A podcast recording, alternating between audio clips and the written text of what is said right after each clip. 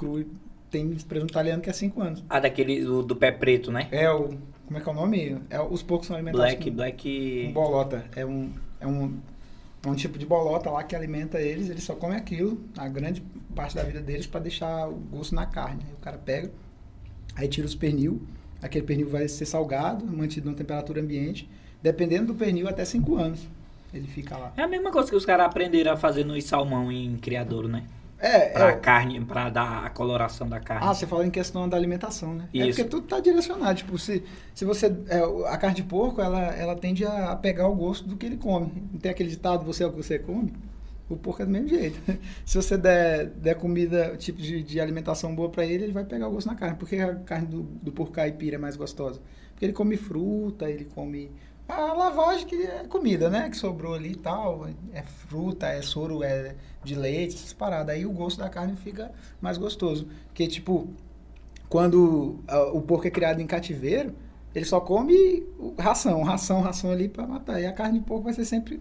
O gosto vai ser sempre ali. Geralmente ela é mais dura, menos gordurosa. E é mais Menos gostosa saudável. também. A não, a, a do, do, do- Eu tô falando a do. Do porco de granja, né? Que é mais ruim. O caipira Ah, é mais sim, gostoso. sim, o caipira De é mais gostoso. É, o caipira é muito melhor, a carne é mais macia e Pata tal. negra. É o pata negra, isso aí. É pata negra o nome.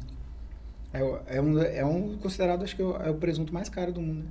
Tem um cara lá que ele faz um curso de sommelier. Tem sommelier pra tudo, né? Eu acho que o nome não deveria ser sommelier, eu acho que é outro nome. Só pra ele fazer as, cortar as tiras da. Ele coloca É, lá.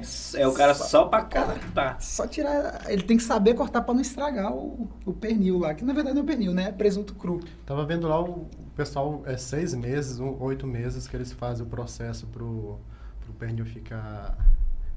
Tem uns que colocam no. Desidrata com sal. É, tem um que coloca no ambiente frio, outros no lugar já quente, É o- depende muito do local. Por que, que os melhores são os franceses e os italianos? Justamente por causa do clima, né? E aí eles colocam em locais fechados onde já tem uma umidade específica. Aí ele- eles passam a usar lá. Esses de 6, 8 meses é pouco. Tem até de 5 anos. Até Tem mais. até a questão dos dos fungos, né, também, que do, do É, ambiente. exatamente. Ou é só pro queijo? A salumeria, né, que eles chamam de salumeria na Itália, é onde faz os queijos e os salames. Que é, você, você já viu que cria um bolor branco em volta do, do queijo, em volta Uhum. do presunto? É um, é um tipo de um fungo, né, que só existe naquele local ali. E aí aquilo ele protege. Ao contrário do que a gente acha, né? Pô, estragou, tá tudo branco, não. Ele é uma proteção natural para já no processo de cura. Tanto do queijo quanto do, do, do presunto, quanto do, do salame, né? Que a salumeria, na verdade, faz tudo isso, né? não é só salame. O salame italiano que são os mais conhecidos porque eles fazem esse processo natural. E a carne, ela desidrata e ela é crua.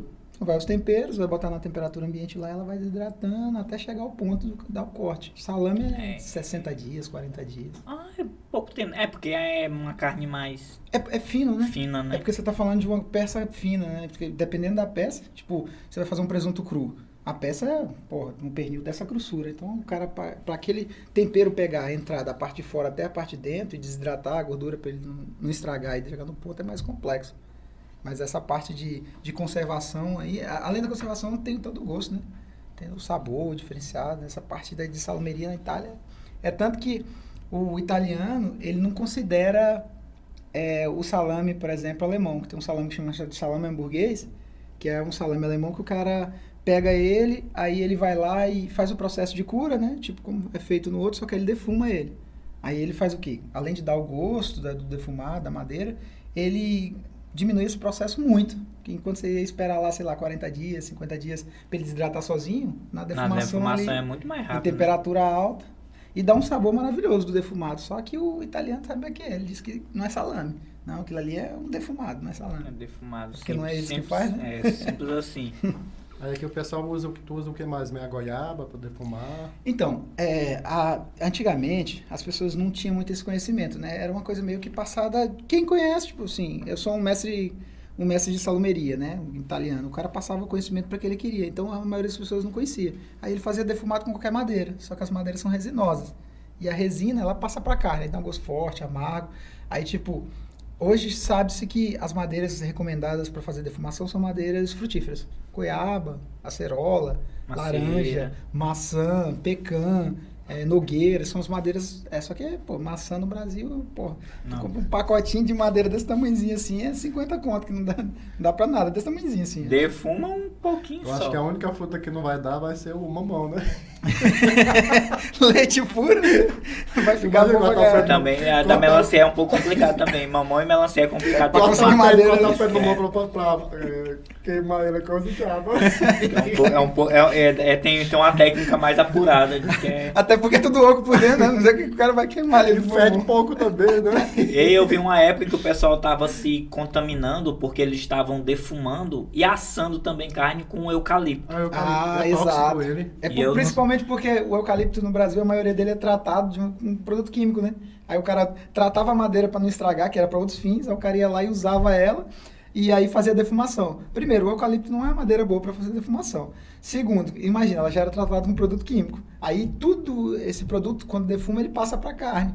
E a, e, a, e, a, e a defumação é um processo de conservação. Então você tem que manter a temperatura controlada. O ideal é no máximo 90 graus ali. Durante o período até a temperatura interna da peça atingir 70 graus. Eu, eu vi que a normal, sem aquele tratamento, ela já tem uma toxina. Tem. Que aí sai na fumaça. Tem. E aquela outra que é tratada pra durar Exato. anos. Essa que é Deus desgramada. livre. Porque essa aí vai. Não, e o cara sem conhecimento pega uma madeira daquela ali, tipo assim, achando, vê lá a rula e assim, ixi, isso aqui dá um carvão bom demais, bora jogar ali e assar uma carne. E, menino, os caras se intoxicaram, morreu foi gente. Foi- Isso aí é perigoso, né? Porque a- até em relação ao sal de cura, né? Que é um produto é, que a gente usa para fazer a conservação. Tem o 1 e o 2, que é, são, são um produto, é um, é um sal, né? Que contém. é, eu esqueci o nome agora da, da- do, do, do, que- do produto que tem. O 1 e o 2. Um é de cura rápida e outro é de cura prolongada.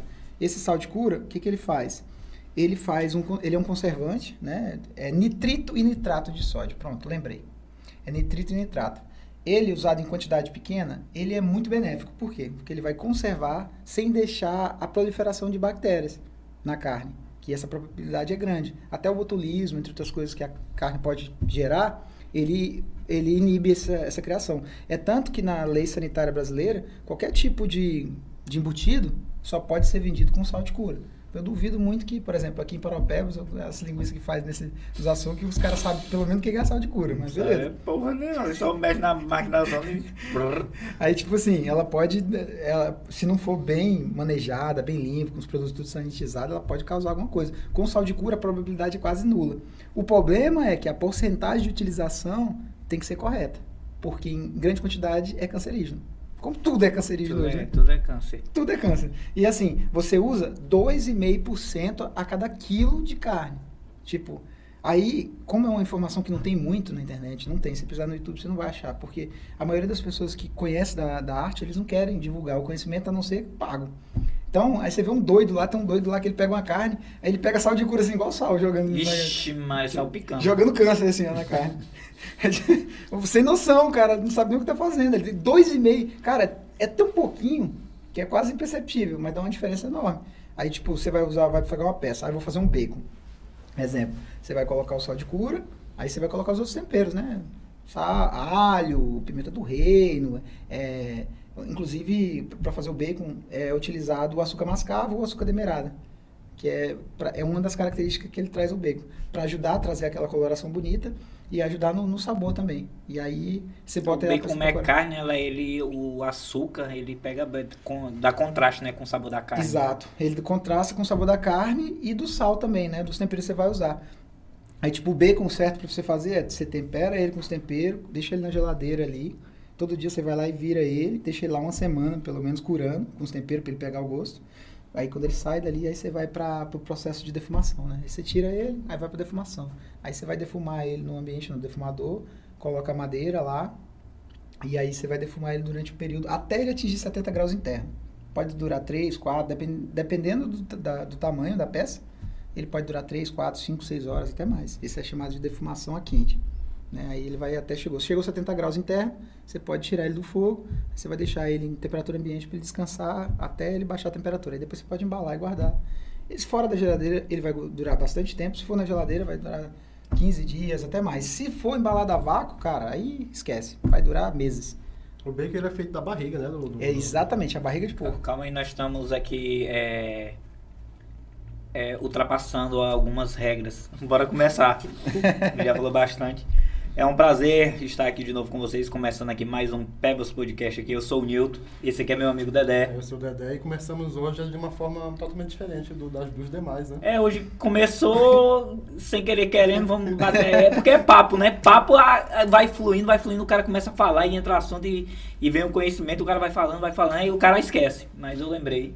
Vamos começar, né? Vamos começar. E hoje nós temos aqui um cara excepcional, além de nosso amigo, um cara aí que estudou bastante sobre coisas boas, cervejas e defumados. Nosso amigo Nelson Bernet, o cara é bom. E ele tá aqui hoje aqui para passar um pouco desse conhecimento aí, mostrar pra gente aqui de Parauapebas aqui, ele que tá aí trazendo essa arte da cerveja e dos é, da charcutaria, né? É, é char, charcuteiro. É, charcutaria. É, é não, sim, é, na verdade é bom trazer essa cultura, né, até pra gente, porque é uma cultura, né? Tanto a cultura da charcutaria quanto a cultura da, da, da cerveja, né? Da cerveja artesanal, esse produto, é, tipo assim, faça você mesmo, né? Do yourself, né? Faça você mesmo.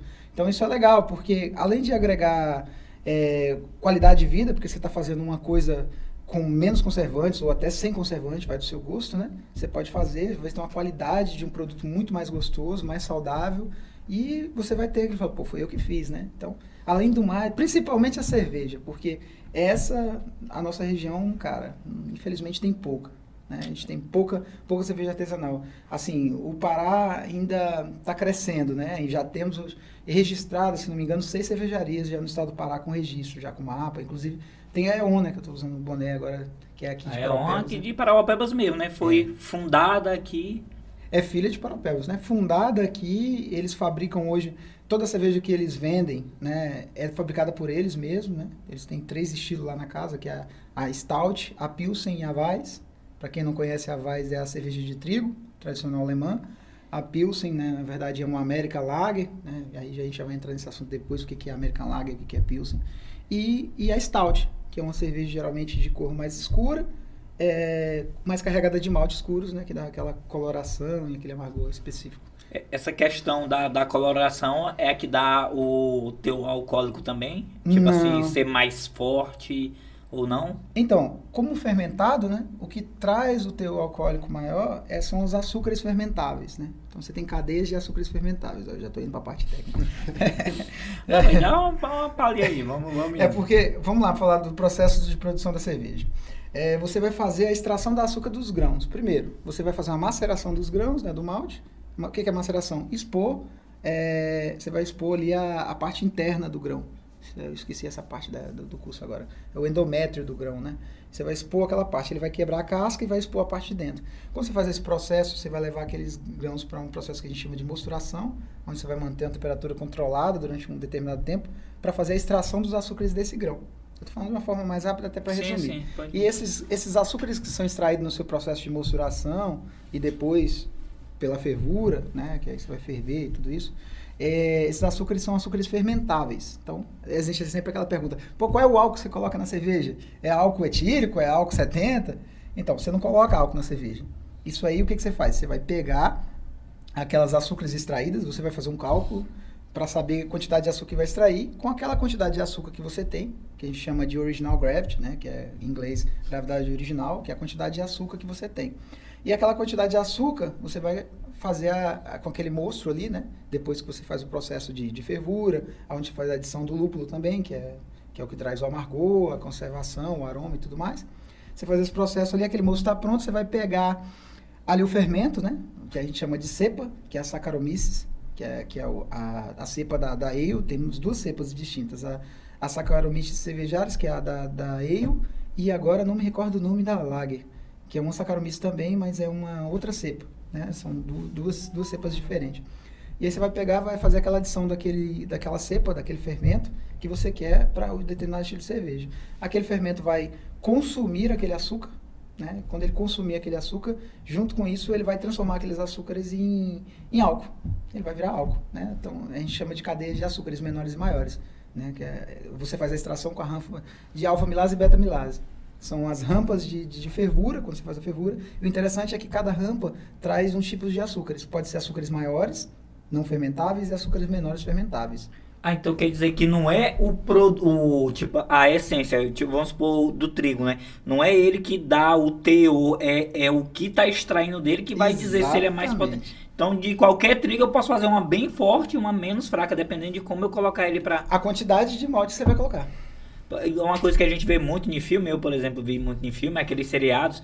E até que na nossa cultura, que a gente sabe que tem, da, da- das garapas de cana, né? Que era Garapa de feito. É, mas que era é- extraído álcool, é a- a- A aí era, né? era aqueles tonéis de cobre, né? Uhum. E lá pra fora também o pessoal quando destila, pelo menos a bebida Destilador. quente, Uhum. é de cobre. E na questão da cerveja artesanal, como é que é, É, esse... Então, quando você faz o processo, é, é, vamos lá, a gente chegou lá no processo, beleza, você gerou lá açúcar que você quer, já tá lá sua cerveja meio temperada, seu moço, né, que não é cerveja, só é cerveja a partir do momento que fermenta.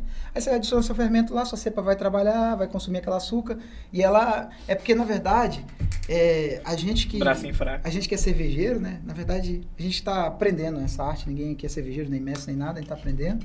E, e a gente fala que quem faz cerveja não é a gente. A gente prepara o moço para que a- o fermento, a cepa e a levedura trabalhem. Ela que é o galã da história, ela que vai fazer a cerveja. Então, se você dá um moço bem feito para ela, você dá um moço bem feito para ela, o que, que ela vai te fazer? Em resultado de troca, ela vai te dar uma boa cerveja. Agora, se você dá um Não, calma aí, o Nelson, é, o Nelson é o cara das cervejas, mas ele também é, Porra, eu sou apreciador de ele hidromel. também, ele também é um bom Caralho. apreciador de destilados. O hidromel é maravilhoso. Inclusive, é, tem uma, uma- aquela confusão ali. Bora blindar, cadê o seu copo? Aí, saúde, por dias melhores. Que Tá precisando. Com certeza. O hidromel, Gostoso. nossa, suave, muito bom. Ah, é por isso que o cara fica bebo rápido com isso aqui. 14% de álcool, né, fera? Mas E gostoso. gostoso. Aí o cara entra nele, chega, entra baixo. é muito bom. Bicho é bom, ó. É, existe aquela velha contradição, né? Qual é o mais velho? Se é o hidromel ou a cerveja. Sabemos que o vinho não é a bebida mais velha, Hum. nunca foi, né? É a bebida mais famosa porque foi romantizada, mas falam que o Deus dos celtas, antigos tribos celtas já faziam o hidromel. E também existem tribos bem antigas, até egípcias, que já faziam a cerveja. Então isso aí é meio contraditório. Aí a a gente estava falando da cerveja, né? É, aí cerveja. fermentou lá, pá. Aí aquele cálculo inicial que você fez da quantidade de açúcar que você extraiu do malte, é, lembrando, que igual você falou, trigo, tem que ser trigo malteado, viu? É um processo de malteação do grão. Ah, não, mesmo que faz. Não. Com a pipoca não. O grão de trigo. Pipoca? Aí é milho, pô. já, já fez efeito, já. É porque o grão, deixa eu até levantar um pouquinho a cadeira, porque o grão do trigo, quando ele, você colhe ele lá, ele é só um grão. Aí vai para o processo de malteação. O que é malteação, gro- grotescamente falando? Você vai é, colocar água naquele grão, ele vai começar a germinar, e você vai lá e encerra o processo de germinação, é, fazendo como? Aquecendo no forno. Então ela vai começar a germinar. Assim que você vai conseguir extrair açúcar. Esse é um processo de malteação. Então você pode fazer malteação de centeio, malteação de trigo, malteação de, de malte. É, então, De malte não, de... um- uma pequena dúvida que surgiu aqui. Então quer dizer que, nesse caso aí, esse trigo ele não serve pra fazer a farinha do trigo, no caso. Não. Ele é um processo específico. Do jeito que colhe, né, vai só pra trituradeira, no caso. Esse, É. esse pra cerveja tem que... Para cerveja ele vai o grão inteiro fazer esse processo de germinação. Né? Começar a germinação, depois interromper, e aí que ele vai estar pronto lá, com a umidade certinho, para você fazer o processo lá de macerar ele, né? Para expor a parte interna e fazer a extração de açúcares dele, né? Que é o malte de trigo. Inclusive, é até interessante falar disso, o Brasil é estranho em relação a isso. É, a- até um tempo atrás, é, cervejas vais, né, cervejas com trigo, era chamada de puro malte, porque afinal de contas era malte de trigo. E agora já não é mais chamada de puro malte, porque a legislação mudou, então cerveja que tem trigo, ela já não é mais chamada de puro malte. Porque é, é trigo. Não? Porque de acordo com a lei de pureza alemã, né, de 1516, que agora não- não me recordo como fala em alemão, ela diz que para ser uma cerveja puro malte, ela tem que ter malte, água e lúpulo. Naquela época não se conhecia a- o elemento principal que é a levedura, né? Era ambiental. Então tinha no ambiente fermentava sozinho. Então eles falavam que para ser puro malte tinha que ser água, lúpulo e malte. Hoje tem mais um que é o fermento. E o, o interessante, né, falando a respeito disso, é que isso foi criado lá em 1516, por quê? Porque na Alemanha estavam consumindo todo o trigo para fazer cerveja, então não estava sobrando pro pão. Ué? e tu tem descendente alemão, tu é descendente de alemão, no caso, né, assim? É, na verdade. Nelson íntimo, né? Não é, Nelson? é, é, na verdade, eu. Nelson, o cara é dois metros mais alto que eu, eu chamando o cara de Nelson. Ah, mas é assim mesmo. o apelido, né? Porque meu pai também chama Nelson. E aí, assim, a, na verdade, eu sou neto, né? Na verdade, quem vier, veio da Alemanha foram meus bisavós, né? Então, meus avós vieram pequenos para o Brasil. Minha bisavó é de descendência polonesa e meu bisavô é de descendência alemã. Então, os pais deles vieram para cá, meus bisavós, né? Então tá no sangue essa... É a arte esse da amor, cerveja. Esse amor aí pela cerveja aí, defumados. Incrível que pareça, já vem isso de família. Claro, meu avô já fazia isso, meu pai já faz até hoje, que é cria porco, faz carne na lata, É, linguiça. Nelson é ninja aí, ó. A- até hoje essa cultura nunca perdeu. É o rei do açaí. É, É, não, é- eu não esqueço, aqui rapidinho. Nós era moleque de 12 anos. Não era no Clube dos 30, ainda tinha um Clube dos 30. era o Clube do Cinto. Nelson chamou a gente pra ir comer uma- um churrasco lá. Meu Deus do céu, uma costelona de vaca lá. Uma, A gente uma assou, era, foi um boi inteiro, pô. É, eu, Cortou lembro, eu lembro da costela que foi a parte que eu comi. Meu Deus do céu, né? tu não foi não. Não, eu, eu fui pra lá às 5 e meia da manhã com meu pai, aí a gente montou as costelas, botou, a, botou toda lá a lenha e tal, as brasas, porque era pra cortar lá pra uma da tarde. Foi a hora que a gente foi, comer. Foi, era uma moço do céu, mas tu pega assim a costela assim, ela rasga e desfia e a gordura ela, ela tá crocante e tá macia. Pô, Esse churrasco aí é estilo gaúcho, né? Que Não, tu a é- peça é. inteira e assa de longe, demora pra caramba passar. E aí meu pai gostava de fazer isso. A gente fazia o Clube dos 30, né? Pra quem é mais novo, não Não conhece. conhece. É porque eram 30 membros da, da região, de pessoas que moravam aqui, não tinha lugar nenhum para fazer festa, nem para nada, e eles se juntaram, os 30 membros, compraram um pedaço de terra, fizeram aquela, plantaram aquele cacau, fizeram, um, botaram uma piscina, uma quadra. Tinha um moleque que ia roubar cacau lá. É, Tinha. e quem plantou aquele cacau foi meu pai, né? Ele já mexeu com cacau, foi ele que plantou o cacau lá, cuidou lá. Então, eles eram 30 membros, meu pai, Jaime, entre os caras da cidade. Né? Hoje já, já não tem mais isso. Já não tem mais já é já- cidade já já, já se acabou, né? Era, era uma forma que eles fizeram. Mas aí é, a gente tava voltando. Essa parte aí já tá, tá no sangue, já vem de, de meu- meus pais, E, minha mãe. e voltando aqui, aí como tu começou essa questão de produzir? Foi viajar e ou estudou onde era que tinha curso mais Na, específico? na- na verdade, não. Eu, eu tive contato com cerveja artesanal por volta de 2010, mais ou menos. A primeira vez que eu tive contato em, em viagem, acho que foi para Minas, eu tive contato a primeira vez com cerveja artesanal. Já ouvi falar, mas não tinha conhecido, não tinha tomado e tal.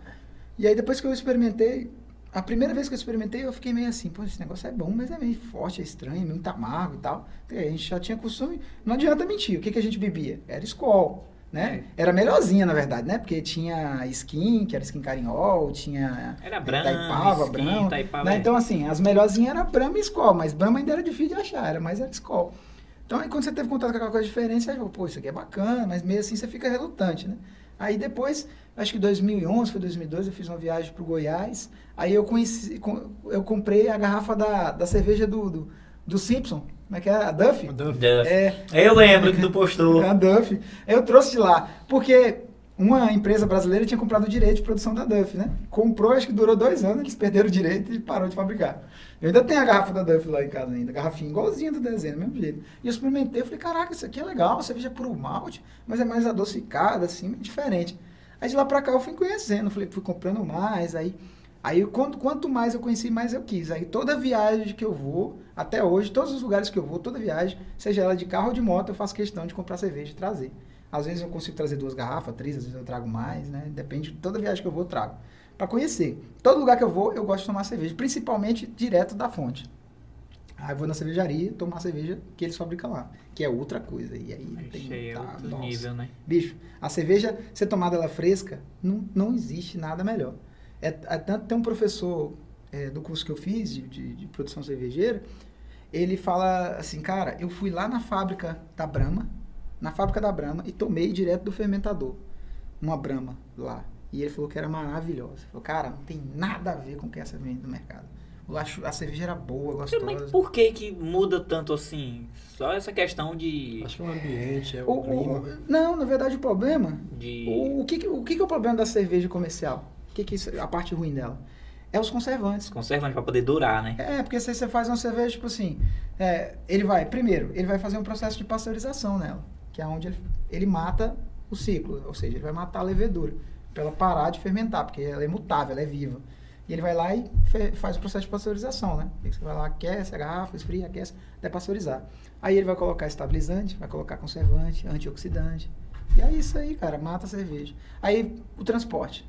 Nós vivemos num país de dimensões continentais, né? Então tudo é muito longe. Aí o cara vai mandar, produz lá em São Paulo e vai mandar aqui para Paraupebas. Quantos meses isso passa rodando de um lado e outro? Aí você vai calor, frio, e aí, cara, vai estragando, não, tem jeito. A cerveja vai mudando, mesmo sendo pasteurizada, ela muda. Você já tomou duas garrafas de Brahma, por exemplo, um, tomou uma daqui no bairro da Paz e outra da Cidade Nova, tava com gosto diferente? Ixi, várias vezes. Então, é a mesma cerveja feita da mesma forma, a mesma receita.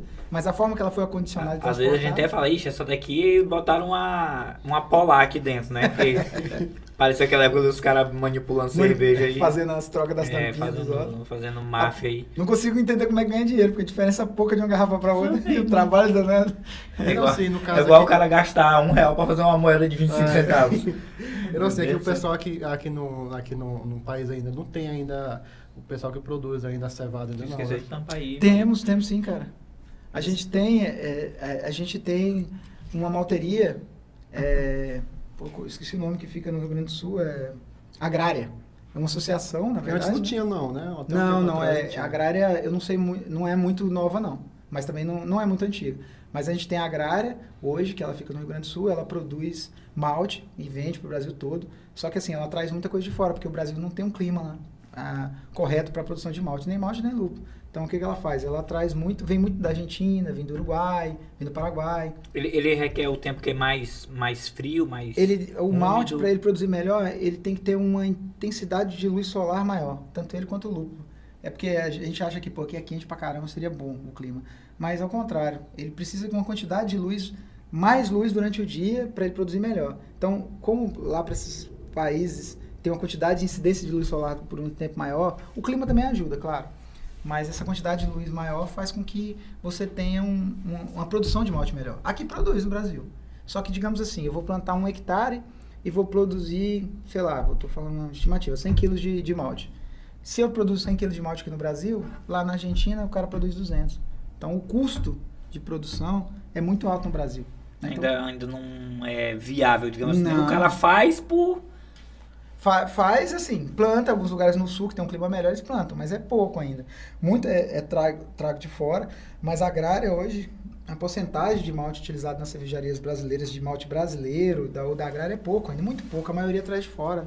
E o curso de cerveja, tu, tu fez onde? Eu fiz na, na escola, que é a escola, é a Escola Superior da Cerveja do Malte, que ela fica em Blumenau, acho que é, Ixi, lá na Oktober. É, no local do Oktoberfest. É, como entrou a pandemia, né, eles não tinham esses módulos de curso é, EAD. Aí com a pandemia, teve a oportunidade do curso, eu fiz um curso. É um curso de, de produção cervejeira, tecnologia de produção cervejeira. Tu já foi lá um- umas três ou quatro vezes, não já? No Sul já, mas no Oktoberfest só uma vez. No, no Sul já fui várias vezes, mas... Pra assim, participar da. é, no Oktoberfest eu fui uma vez, né? eu participei em outubro, foi muito bacana. O espaço, a Vila Germânica é maravilhosa. É três espaços conjugados em um só. Agora sim, tem que gostar de cultura alemã, porque lá só toca música alemã 24 horas. Tipo, é, começa a tocar. Eu não faço música- ideia de como é a música alemã, porque a voz ela já. Ah, e é tipo assim, os caras cantam em português, mas tem mais sotaque de alemão que português. E aí, às vezes, eles cantam em alemão também. E as músicas parecem, tipo, as músicas cultural brasileira mesmo. De quadrilha, É. de festa junina, né? Exatamente. Aquele Faz a estilo. roda É porque a gente né? sempre vê aqueles pessoal pulando alegre. Não, é repetitivo, tipo- né? A Frida lá, vestida com a roupa lá Uhum. e tal. E os caras tudo a caráter e dançando. E, e eles fazem aquela cobrinha gigante lá, da galera dançando. Bicho, mas é muito organizado. Não tem bagunça. A galera bebe pra caramba. Você não vê ninguém caindo, ninguém bêbado, ninguém dando trabalho, bagunça nenhuma. Cara, tudo muito, muito bacana. Funciona muito bem. No final, quando você vai saindo, eu acho legal a galera levando os caras de carrinho de mão. Tem uns carrinhos de mão de madeira, os caras botam os bêbados lá dentro e saem empurrando. O cara com um copo é, duas vezes o tamanho desse aqui, bebendo lá, escorrendo pela barba e Fé massa. Sai. Copinho de 2, 3 litros, hein? os copão gigante, cara. Copo, copo do General Açaí. Pô, e eles vão lá e, e enchem o copo lá e, e bebe, e rapidamente bebe de novo. E a galera bebe pra caramba, bebe muito. E assim, ao contrário do que a gente imagina, falou, pô, imagina se tem gente bebendo, né? Vai ser uma bagunça nada, mas, cara, não tem bagunça. Não dá, né? Funciona muito bem organizado. É, São três espaços com três palcos e todos os três rolando música cultural alemã. Só toca isso, não toca outra coisa. não. Cerveja e defumado. Lá tem muito. As comidas cultural ah, da, da Alemanha, né? O joelho de porco, é, o salsichão. É, nossa, tem umas comidas muito boas. E, é, e é- tudo é exagerado. Você vai pedir uma batata recheada, a batata é desse tamanho, assim. Aí você vai pedir um, um cachorro quente com, com salsichão, a salsicha atravessa o pão desse tamanho. Aí é ruim até pro cara degustar, né? Porque o cara vai.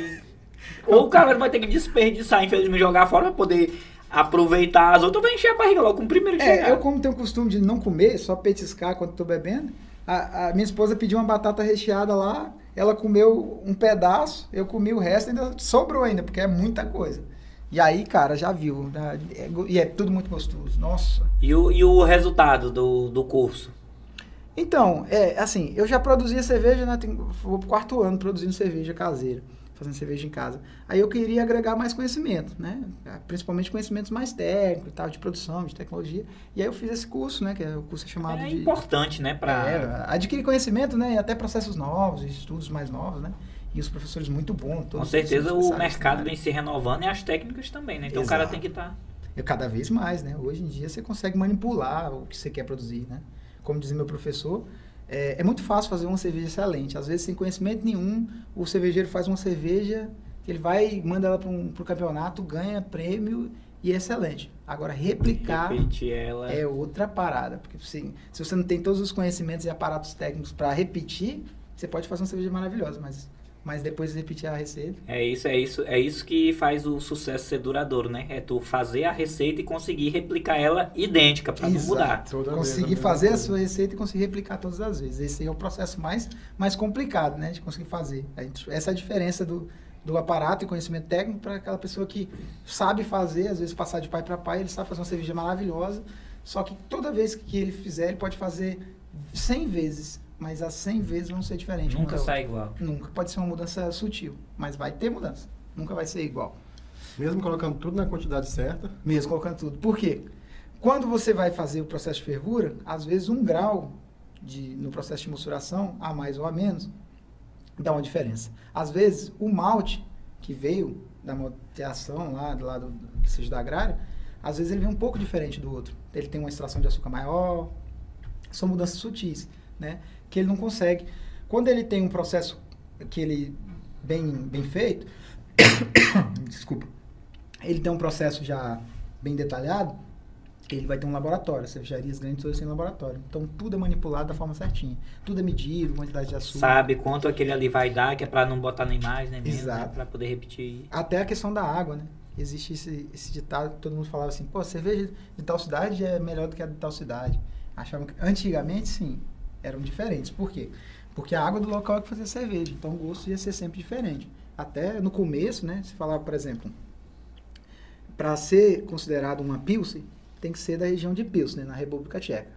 A Pilsen mesmo, original é só de lá. É igual o champanhe, que é da regi- região de Champanois, do processo de Champanois e tal. E aí é, é a mesma coisa. Então a água que é na República Tcheca, a água que é feita a Pilsen, ela é uma água padrão. Ela tem poucos minerais, ela tem um pH estável, ela tem é uma água neutra, né? Parece uma água daqui, inclusive. A nossa água é boa, muito boa para isso, a água da nossa região. Então, a, a Pilsen de lá era totalmente diferente da Pilsen que era feita na Alemanha, que era feita na Inglaterra, qualquer outro lugar. Justamente por causa da água. Hoje, com o processo onde você controla a água, você faz igual. Ele tá tendo. Sempre teve. é, Desde quando vai lá em cima a- uma, uma briguinha da Heineken com a. Com a água dela lá do, do Maranhão, onde tem a fábrica, né? Que diz que lá a água, não sei o que, não sei o que, o pessoal fala. É, é, o, que pode o que faz isso é, é ajudar a diminuição de custo. Porque quando você tem uma água propícia a fazer um estilo de cerveja, você tem menos custo com sais para poder fazer a receita que você quer. Então, dependendo da região, pode ser mais barato a questão Eu tava até vendo lá que tava uma briga lá, o pessoal, por causa da água da Heineken lá do Maranhão, que tinha é, monopolizado, não sei de que forma lá essa água lá. Ah, pela produção da Heineken, né? Mas os caras são. Eles são muito enjoados com o processo dele. É tanto que tudo, de, tudo que eles fazem a Heineken é, é deles. A cepa, o fermento é o mesmo deles há quase mais de 100 anos, é o mesmo fermento, a Heineken, que eles manipulam até hoje. O malte é o deles, o lúpulo é deles, Tudo eles produzem. Eles produzem 100% do que eles usam. Inclusive, é, foi, ganhou o prêmio com uma cervejaria que mais poupa água no mundo. Cervejaria verde, a Heineken. Né? Se não me engano, eles usam de 2 a, a 3 litros de água por litro de cerveja. A grande maioria das, cerveja, das cervejarias artesanais é 10 litros de água por litro de cerveja. Oh. Caramba! 10 litros de água para gerar um, um litro, litro, de cerveja. cerveja. Processo de evaporação, lavagem de equipamento, entre tudo mais, né? Então você vai tendo perda. O final é isso. E qual é a diferença da produção da cerveja pro chopp? Porque tu, no teu aniversário, tu fez um chopp. o nosso amigo Tomlin, o Tomlin, rapaz, o Tomlin... Saiu carregado. Né? Não. Quem não saiu, né? Quem não saiu. Mas o Tomlin tava bebendo igual água, um chopp lá de maracujá, ó. É. Tu, é, aquele chopp tava bom. Acabou rápido. É, foi 40 litros, foi... Foi. Aí depois tinha um escurão da, da E1. É, tinha um, tinha um Stout, que foi até patrocinado, foi o Fred deu aquele Foi o Fred, aquela lá também tava gostosa. Stout, é, tinha um Stout da E1, até o Flávio, um amigo nosso, deu um outro barril de Stout também, um outro Stout. Lá era, era só chopp, né? Eu não lembro de cerveja. Tinha, tinha... eu fiz uma IPA. Eu fiz uma IPA com as garrafas personalizadas. Sim, sim, sim, sim, é. verdade. Teve, teve Tinha uma IPA, não, então eram, eram 40 litros de IPA, foi 40 litros de... Aquela cerveja com maracujá era uma Vitbi, que é um estilo belga, que é utilizado na Vitbi, você usa é, casca de, de laranja e coentro, faz parte da receita. Eu alterei ela, tirei a laranja e adicionei o maracujá em polpa. No processo de maturação, eu peguei a polpa do maracujá e adicionei. Aí eu, aí eu fiz uma Vitbi com maracujá ao invés de, de usar laranja. Aí aquela que a gente bebeu lá, que, que acabou. Foi a primeira, foi a primeira. Na hora que ninguém achou o que era dela. Montou, porque a gente tava com. A gente tava com três bicos de lá. Tinha, tinha a Vitbi, aí tinha uma, uma uma chopeira dupla do da E.ON, que tava com um stout e uma pilsen. Era, tinha duas. É, tinha as duas na, mesma na, na mesma Só chopeira. que a pretona tava mais gostosa. A stout é mais forte, né? É mais diferenciada e tal. E aí a gente a gente tava lá e foi acabou aquela, depois a gente montou outro stout que o Flávio, um amigo nosso que produz cerveja aqui também deu um barril de stout, montou, aí foi o de stout, depois foi as cervejas também que tava no freezer. Eu sei que no final eu acordei dentro do porta-mala do carro duas horas da manhã, não sabia nem como é que eu tinha chegado lá. Dormindo. Cara, mas tava gostoso demais. Eita, chopp delicioso. Eu cheguei lá no finalzinho naquele dia lá. Pelo menos tomei ainda uma, um, dois copos ainda do, de maracujá gostoso. Do de maracujá tu tomou. Porque pra mim o Tom, ele tomou 30 litros daquele chopp ali, brincando. mas meu buchinho tem o que ali? Ele tem um reservatório grande, mas... 40 litros cabe naquele buchinho dele, ó. E hoje aqui em Parauapebas, tem quantas pessoas já, assim, mesmo que de forma artesanal, só para consumo próprio, fazendo aqui? Cara, assim, produzindo mesmo é, é, claro, tem um pessoal de Carajás, tem outros aqui, mas a gente não, não tem contato com eles. A gente tem um grupo aqui de cervejeiros artesanais e que a gente participa e tem. Mas assim, que produz ativamente, eu acho que hoje é, é eu e meu cunhado, que a gente faz junto, o Rodson, e o Flávio. O Flávio faz direto. Então a gente está sempre fazendo. E tem uns outros pessoal que começaram a fazer há pouco tempo, eles fazem, mas vez esporadicamente. Outra, vez ou outra a gente prova as que tu faz. É, né? exatamente. Às vezes, vez ou outra está saindo. Eu faço para consumo, porque a produção é pequena, né? Eu consigo fazer no máximo uns 200 litros por mês, mas geralmente eu faço 50 ou 100 litros só, porque o processo demora, né? Aí, em média, uns 20 dias para ficar pronto. E aí, aí a gente, assim, produzindo mesmo, tem, eu acho que deve ter umas 6 ou 7 pessoas que fazem. Mas ativo mesmo só tem a gente, nós três que estão fazendo sempre. E aí, é, é, porque o processo é demorado, é chato, você tem que comprar tudo de fora, você tem que trazer malte de fora, você tem que trazer lúpulo de fora. E aí, chegar, é caro, chegar produzir, esperar fermentar, esperar maturar, embarrilhar ou engarrafar, que é muito pior. Né? Aí volta para aquela pergunta que você fez: qual a diferença do chopp para cerveja? Na verdade, o produto é o mesmo. A diferença é que geralmente, né, no meio artesanal nem tanto, porque a maioria das vezes a gente não pasteuriza. Mas na, na, na indústria, o chopp é, é, a cerveja que foi produzida e não foi pasteurizada. Foi direto pro, pro, uh, pro, pro barril, do barril foi foi guardado na cama fria e ela é vendida sem pasteurizar. Por isso que um barril de chopp, é, ele dura no máximo uma semana, duas, se for refrigerado. Né? Sem refrigeração, uma semana estourando. E a cerveja não, em garrafa ela é pasteurizada, ela dura seis meses, até mais. Essa é a diferença, mas o produto é o mesmo. A diferença é, é que no produto é só. só. No, no chopp ele é mais fresco, né? É, tipo, o chopp é mais fresco, porque não é pasteurizado, ainda, digamos, é vivo ainda. Mesmo que nas cervejarias grandes passe um processo de filtragem, onde é tirado esse fermento, ainda sobra um pouquinho. Mas é, a diferença principal é essa. Um é pasteurizado e outro não. Nas artesanais não, que a gente faz tudo igual, ninguém pasteuriza nada. E esses copos bacanas aí que tu trouxe aí pra gente aí? É, pois é, eu trouxe um exemplo, né? Porque na cerveja existe a questão do copo para cada estilo de cerveja. E faz uma diferença enorme. Pode até parecer frescura, mas faz uma diferença. E aí, esse copo aqui, inclusive, na cervejaria é lá de São Gonçalo do Rio Abaixo, Minas Gerais, pro Xambi, uma cerveja muito boa eles fazem. E esse aqui é um copo clássico de IPA. Né? Você vê que ele, aqui embaixo, ele vem fino, onde você segura a mão, e aqui ele fica gordinho e depois ele fecha de novo. Por quê? Aqui é para ter a retenção de espuma, né? A espuma o colarinho vai reter aqui. E essa parte aqui é para você segurar na mão e aquecer a cerveja. Porque as IPAs normalmente elas têm que ser tomadas em temperatura mais quente. O ideal é entre 4 e 8 graus, mais ou menos. Então você bota ela gelada aqui, você segura na mão, ela vai aquecer e essa parte que bifurcada para cima, ela vai trazer o aroma da cerveja para o seu nariz. Ela vai empurrar ali com o colarinho e ele vai jogar para o seu nariz para você sentir, porque as, as cervejas mais lupuladas e tal, aquele aroma vem bem mais fácil. Cara, igual eu ia ver isso aí, pensei era só pra segurar mesmo. É, eu, eu, geralmente é bom você pegar e botar no copo diferente e mostrar a retenção de espuma, o aroma, a forma é. que você sente. Sabe que é ruim pra mim que tem o nariz pequeno aí. você tira todo o cheiro da cerveja né? na primeira cheirada. Cheirou uma vez, acabou, não tem mais lúpulo nenhum. É, tem mais aroma nenhum. Já sente daqui já o cheiro. Faz daí essa garrafa aí. Aí aqui a gente tem um outro copo tradicional de, de, pra servir cervejas escuras, entre outras, né? Tem até escrito stout aqui, mas ele serve para vários estilos. E ele vem aqui parecido com esse, só que esse ele vem a, ele vem aqui, ele faz o bojo, depois ele abre. Eu daqui não, ele vai fechando. E esse aqui é para cervejas escuras, cervejas mais fortes, entre outros estilos, né? Vários estilos pode ser servido com ele. Esse aqui é a taça normal, você segura assim, e aí geralmente você faz aquela velha balançadinha para que dá uma extração da, do aroma e um pouco de extração da, da, da própria espuma, né? Aí ele pode ser servido vários estilos. E esse aqui é conhecido como English Pint, né? A caneca está bem na frente. É, a caneca está na frente. É, esse aqui é o English Pint, da Krug, que é outra cervejaria lá de Minas, muito boa.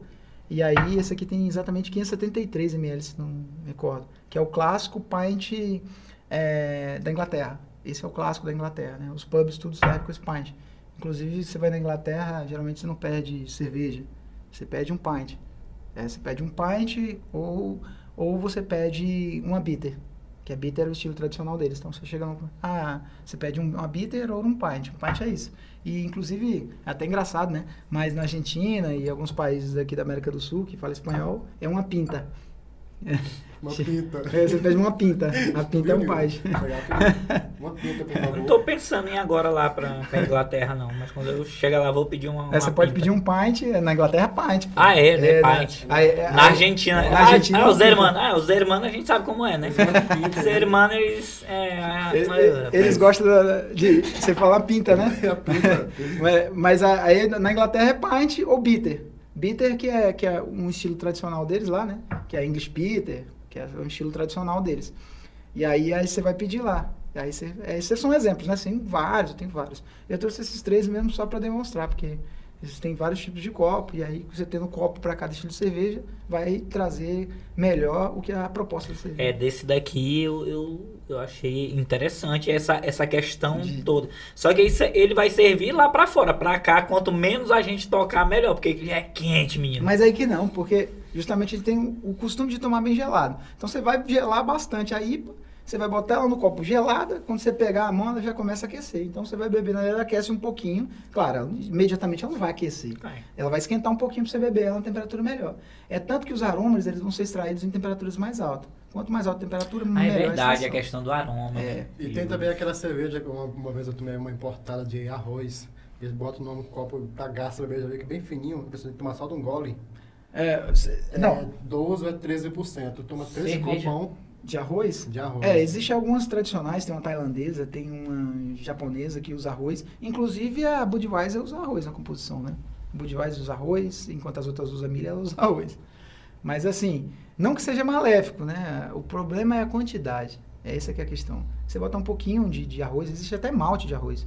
Você botar um pouquinho de arroz ou milho, milho traz leveza para cerveja, ele dá uma cor mais bonita, ele ajuda. O problema é a quantidade. A legislação brasileira permite o uso de uma quantidade absurda. Eu não me recordo agora. Acaba tirando mais o sabor. O... Pô, aí você pega uma cerveja, 50% é milho. Depois Poxa, fica aí, só o açúcar depois, né? É, o, o, açúcar do milho vira fermentar, vira cerveja. Mas a diferença é a mesma coisa. Você vai, pô, eu vou pegar um açúcar e vou fermentar. Não vai virar cerveja, vai virar um fermentado horrível. Então, o, o açúcar da cerveja, do malte, ele vai te dar corpo na cerveja, ele vai te dar doçor, ele vai te dar amargor, ele vai te dar, entre outras coisas, que pode, pode ser extraído do malte. Você usa milho, pô, se você quiser usar um pouco, beleza. A gente chama de cereais não maltados, não, não malteados, que é o milho, o arroz, sem maltear e tal. Beleza, pode usar, mas pô, a quantidade é o que mata. Você usa muito, o cara usa muito para baixar o custo, né? E aí já vem isso. Isso vem não é de hoje, vem de muito antes. Lá no sul, quando começaram a fazer cerveja há muitos anos, tinha dificuldade com malte, porque não tinha malte, tinha que trazer da Alemanha, dos lugares. Aí o cara, porra, se eu pegar aqui um pouco de milho e colocar, né? Aí beleza, o resultado é legal, mas a quantidade que é absurda. Aquela vez o cara vai botando mais um pouquinho, mais É, um o pouquinho. Brasil permite, né? A legislação permitindo, os caras vai tacando Coloca, milho, coloca, arroz, arroz, É, arroz. é aí. doido. Aí sacarose, maltose, entre outras coisas, para poder facilitar o processo, né? Porque as cervejarias grandes hoje não usam malte. Usa uma quantidade mínima. É tudo é extrato. Que os caras querem rapidez, né? Então, já aquele processo de ter aquele malte lá, colocar no saco e filtrar naturalmente com a própria casca do malte. Cervejaria grande, velho. O, o É glamour da, É, da criação vai por água abaixo aí. Não, aí não, não é tudo automático, é tudo botão. Só aperta o botão de um botão para outro, tudo automatizado. Esse é o problema com as cervejarias, né? Você vê, a maior cervejaria do mundo é a Ambev, o grupo Ambev Embev. Acho que detém mais de 40% da cerveja do mundo.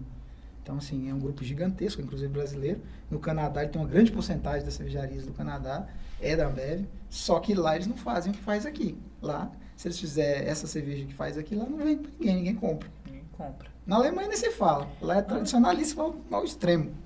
Né? Porque a gente tem as escolas, né? Vamos falar. Temos as escolas. As escolas mais clássicas é a inglesa e a alemã. Isso aí são praticamente o pai de tudo.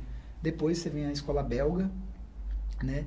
E agora você tem a, uma escola nova, que é a escola americana, né? Que é a escola das, das IPAs, das cervejas mais lupuladas e tal, das cervejas mais fortes, mais alcoólicas.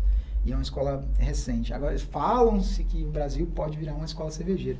Daqui uns anos, talvez, né? Mas até então, não. Apesar de que a gente tem um estilo genuinamente brasileiro, que é polêmico pra caramba, que chama Catarina Sauer. Né? E qual é o- a diferença dela? É uma cerveja que foi usada uma base de uma Berliner Weiss, que é uma cerveja feita em Berlim. É uma cerveja que ela é bem mais ácida, né? Até o pH da água é- ele tem que ser baixado para ficar mais ácida. É uma cerveja bem ácida, parece mais um suco. Baixa retenção de espuma, baixa corpo. Ela parece um suco, para quem não conhece, bem ácida. E ela, por que Catarina Sour? Porque foi desenvolvida em Santa Catarina. E é uma sour porque o nome já diz, azedo, né? Só que isso é, por que, que é controverso? Porque grande parte do Brasil, acho que ficou meio com ciúme da, de Santa Catarina, e os caras fazem cervejas do estilo Catarina Sour, mas chama de sour. Não chama de Catarina Sour. Mas assim, tá no BJCP. Tá, no, tá lá como escrito como estilo brasileiro, né? Um estilo nosso. Ninguém pode Ah, tirar show de isso. bola. E, e aí, pô, é bacana você ter um estilo genuinamente brasileiro. Ti- Duas principais mais antigas, né? Depois veio a belga, a americana e a gente já entrar nesse hall aí de. É, não, de não. Hoje, né? hoje, é, hoje você tem a escola alemã, a escola belga, né? São escolas, né? A belga veio depois, mas primeiro a escola alemã e a escola inglesa. Depois você vem a escola belga. Falam-se da, da, da escola tcheca, mas produz pouca coisa, né? E, e a maioria das receitas da tcheca veio da Alemanha, então não considera muito. Tipo a Pilsen mesmo. É uma receita de uma German Pilsen. Desculpa. Uma German Pilsen que foi adaptada e tudo. Então são as escolas mais novas. A escola americana é mais nova, mas não tão nova assim, né? Já produzem lá desde 1800 e pouco. O Brasil, no ramo de cerveja, nós estamos um embrião, né? Foi estourar esse boom de cerveja artesanal no Brasil na década de 90. Né? Então, Ah, mas se a gente for ver, tem 191 países, né? A gente já entrar nesse rol aí de criar uma. um estilo nosso é, Um pô, são, poucas, são poucos são poucos países que têm estilo próprio. É, Todo mundo copia do, do- É, todo mundo copia das escolas. As receitas, as receitas estão lá. A base, né? Não é receita, tem a base do que deve ser cada coisa. Que existe o BJCP, que é o Beer Judgment, que é o que controla essas receitas. Existe outro, agora eu não me lembro o nome exato, mas o BJCP é o mais famoso, que é o que regula o que, que tem que ser uma IPA, o que, que tem que ser uma APA, o que, que tem que ser uma Stout, uma Russa Imperial Stout, uma, uma cerveja dessa, né? E, e é bom salientar que a gente tem. É, existe três, três estilos de cervejas diferentes no mundo, né? Uma é a Pilsen, que é uma categoria, que é, na verdade não é Pilsen, é Lager. É, Pilsen é, como vou voltar a falar, é o que é feito na República Tcheca. A gente demos esse nome de Pilsen por- porque é mais famosa, cerveja mais clara, mais vendável, mas na verdade ela é uma Lager. As brasileiras são, a maioria, grande maioria, American Light Lager, essas comerciais que a gente conhece. American Light Lager, American Standard Lager, American Premium Lager. E, então a gente tem as Lager, as Ales, que é onde está IPA, Stout. A grande maioria dos estilos é Ale, que é o, maior- o estilo mais velho do mundo. E depois você tem as Lambics. Essas são as mais conhecidas e as mais raras. Que são feitas na Bélgica e chamado de cervejas de fermentação espontânea. E eles fazem um moço, colocam num local tipo uma caverna, onde já existe uma cepa lá há muitos anos, e ela fica aberta. E aquela cepa cai dentro e fermenta. Caramba. É as escola belga. Mas geralmente são ácidas pra caramba. É um, é um gosto, assim, particularmente falando, não é muito bom. É bom quando mistura com fruta. né? Tem umas lambics com fruta, né? Tem uma Red Flanders também, que é um estilo é, que eles misturam fruta, entre outras, que são até boas. Mas a grande maioria é cara pra cacete, difícil de conseguir e ruim. Azeda, forte. não- Eu tomando limão, hein? É como se no processo de fermentação tivesse estragado e fermentado de Aqui novo. tinha um choppzinho que era desse azedinho, que eu não era muito fã, não. É, aí já é no processo. Onde, é, onde bate, eu já sabia. Eu falei, ixi, esse aqui. Uma vez tomou um, um- foi um barril daquele. Sem, sem citar nomes, né? É, não sei se O tá nome, Octopus. é, bem, não é. bem Deus azedo. Pode falar, é é, eu conheço, sei qual é. Eu prefiro não comentar. É, não, não vamos citar nomes Não, aqui. não, não vamos Bem citar. azedo. Ruim, ó. Uma vez a gente tava ali no barzinho ali assistindo o jogo da seleção, Flamengo e Corinthians, e a gente ganhando. Na verdade, foi o que a gente. Da Libertadores. Isso que eu esqueci. Isso que a gente pediu um chopp Brahma. Aí veio o Octopusão. E na hora que eu bati na boca. Tá falando com ele. Ah, é, eu falei que eu ia falar que era o já Octopus, tá né? citando o nome, né? Falei que não ia Pô. dizer, mas a gente vai cortar isso aqui. Aí veio a azedão, falei, hum, esse aqui não é, não é o que a gente pediu, não. Aí a mãe falou, ah, não sei o que é. Eu falei, rapaz, não é, não tem como. Aí eu foi levou lá, ah, desculpa, o rapaz lá trocou, não sei o que. Eu falei, ah, sempre alguém tem que pagar o pato, né? Mas aqui queria empurrar que foi. É, cara, é complicado porque às vezes, né, tem muitas receitas, até as mais famosas de cervejas que a gente conheceu e mudou muito no longo do tempo, para questão de mercado e custo, né? Então o cara começa a mudar a receita para ficar mais, mais barata e vai perdendo qualidade. Isso acontece muito. Às vezes a cervejaria, pô, eu lembro a Eisenbar, cara, era uma cerveja muito boa. Com o passar do tempo ficou ruim, porque vai ficando comercial demais. Cara, eu parei mudando. de, de Cara, consumir ela também, tá? era gostosa. Era boa e mudou, mudou o gosto, mudou completamente. É, várias são assim. É, O ruim é isso, né? Começa a ganhar a mídia, a ganhar o povo, aí o cara já. cara, Pra vender mais, o cara já Vai estraga. baixar o custo. Aí esse que mata. Você vê a Vals, uma cervejaria é, é, lá de Belo Horizonte maravilhosa. Vals muito boa, ótima cerveja. Foi vendida para Ambev. E assim, ainda são boas, mas não é nem o que era antes. Era muito Nem boa. metade do que é. Não. Você vai. Para fazer carro comercial, os caras vão cortar custo. Para cortar custo, para diminuir preço, tem que diminuir qualidade. Aí o cara vai aumentar um extrato a mais, vai diminuir a quantidade de malte, vai colocar outra coisa para suprir aquela necessidade. Até uma sacarose, aí, uma, um açúcar concentrado, aí vai perder a qualidade. Tem, não tem segredo, né? O custo. E a gente tá falando aqui de cerveja, a gente tomou um hidromel aí, tu trouxe umas Cara, trouxe algumas. especiarias aí pra Nossa, gente já dar tá com uma- sede faz tempo aí já. Eu trouxe algumas, é. A gente tem que começar das mais fracas para as mais fortes, até para não estragar Pra o não, embe- paladar. né? pra não embebedar logo, É, né? Os eu mais trouxe umas fracos. cervejas minhas até de guarda da minha adega. Tenho, eu tenho, acho que eu trouxe umas três cervejas que é de produção minha, que tem mais de ano que foram feitas. E aí, pra gente provar que não precisa de pasteurizar para não estragar. Que elas, elas não foram pasteurizadas, estão vivas ainda e tem mais de ano, todas elas. Pois, bora, bora provar elas aí. Vamos começar gente. pela mais fraca aqui, né? Vou até pegar uma aqui. Não, e, e esse bait bem que tu fez aí dessa mais fraca. Bem... Eu vou começar pela mais fraca, vou pegar aqui. tem que ser, dois, tem que ter uma pra limpar o paladar. Então, falando em mais fraca, vamos começar pela clássica. Vamos começar pela, pela que realmente é uma Pilsen. Olha o tamanho dessa garrafa. Bonitão. Não, pode botar aí, você. Não assim? molhar aí não. Tem, Pode arrochar, Arrocha arrocha. aí, não tem nada Não não. Aí, voltando que a gente estava falando lá, né, do, do, do que, que é Pilsen, do que, que não é e tal, essa aqui é uma Pilsen, né, a, a Pilsen da região de Pilsen, lá da, da República Tcheca. Se você olhar bem no rótulo, acho que dá para pegar lá na câmera. Dá para pegar? Você vai ver que ela tá escrita aí. É, tá aqui, ó, é Premium Pils Authentic é, Czech, que é a República Tcheca. Até a data dela, de quando começou a produzir. Então, 17- Pilsen é uma região de 1784. lá, da República Tcheca. É uma cidade da República Tcheca, uma região, né? A cidade lá. E aí você vai ver aqui, ó, que ela tá escrita aqui, Premium Pills. Premium Pills. Essa aqui é uma Pilsen de verdade. Você vê que os caras nem faz questão de estar tá escrito aqui, tipo, Pilsen, né? Tá aqui, Premium Pilsen. Mostrar, né? Se você olhar no rótulo atrás, ela vai estar tá aqui, ó. Cerveja Lager. Então está escrito aqui. Eles sabem que é uma Pils, é, ela pode ser chamada de Pils, é até da República Tcheca, mas ela está no estilo de Lager. E está escrito aqui no rótulo. Você vê no Brasil, você não vê nada disso. Você só está escrito cerveja tipo Pilsen, cerveja Pilsen. Pilsen, Pilsen, Tá Pilsen gelada, lugar. ó. Tá gelada. Não, gelada tá. Essa esse estilo aqui, aí, esse tá- estilo aqui é feito realmente para tomar gelado. 4.7 de álcool, tem o IBU bem baixinho. Não sei porque não deve especificar, mas ela ela é uma cerveja realmente para tomar gelado. Não é cerveja Então tomar tem que tomar no copo, porque se nós colocar na caneca não vai mostrar né, a cor. É, vou tomar no copo. Cara, a gente tem copos aqui que eu trouxe pra degustação, mas a gente pode usar os três, não tem problema não. Ah, então. Pode beleza. usar, pode, pode pegar. Não tem problema não, gente. Então bora, então bora é, esconder nossos copos de uísque Eu aqui nem, eu nem tô com um copo de, de Pilsen aqui, pra falar a verdade, né? Mas a gente vai tomar nos copos sem problema. não. Só foi pra demonstração, pra olhar. E aí a gente vai, vai servir ela aqui. Esse vai, aqui, é- esse aqui é pro Dedé.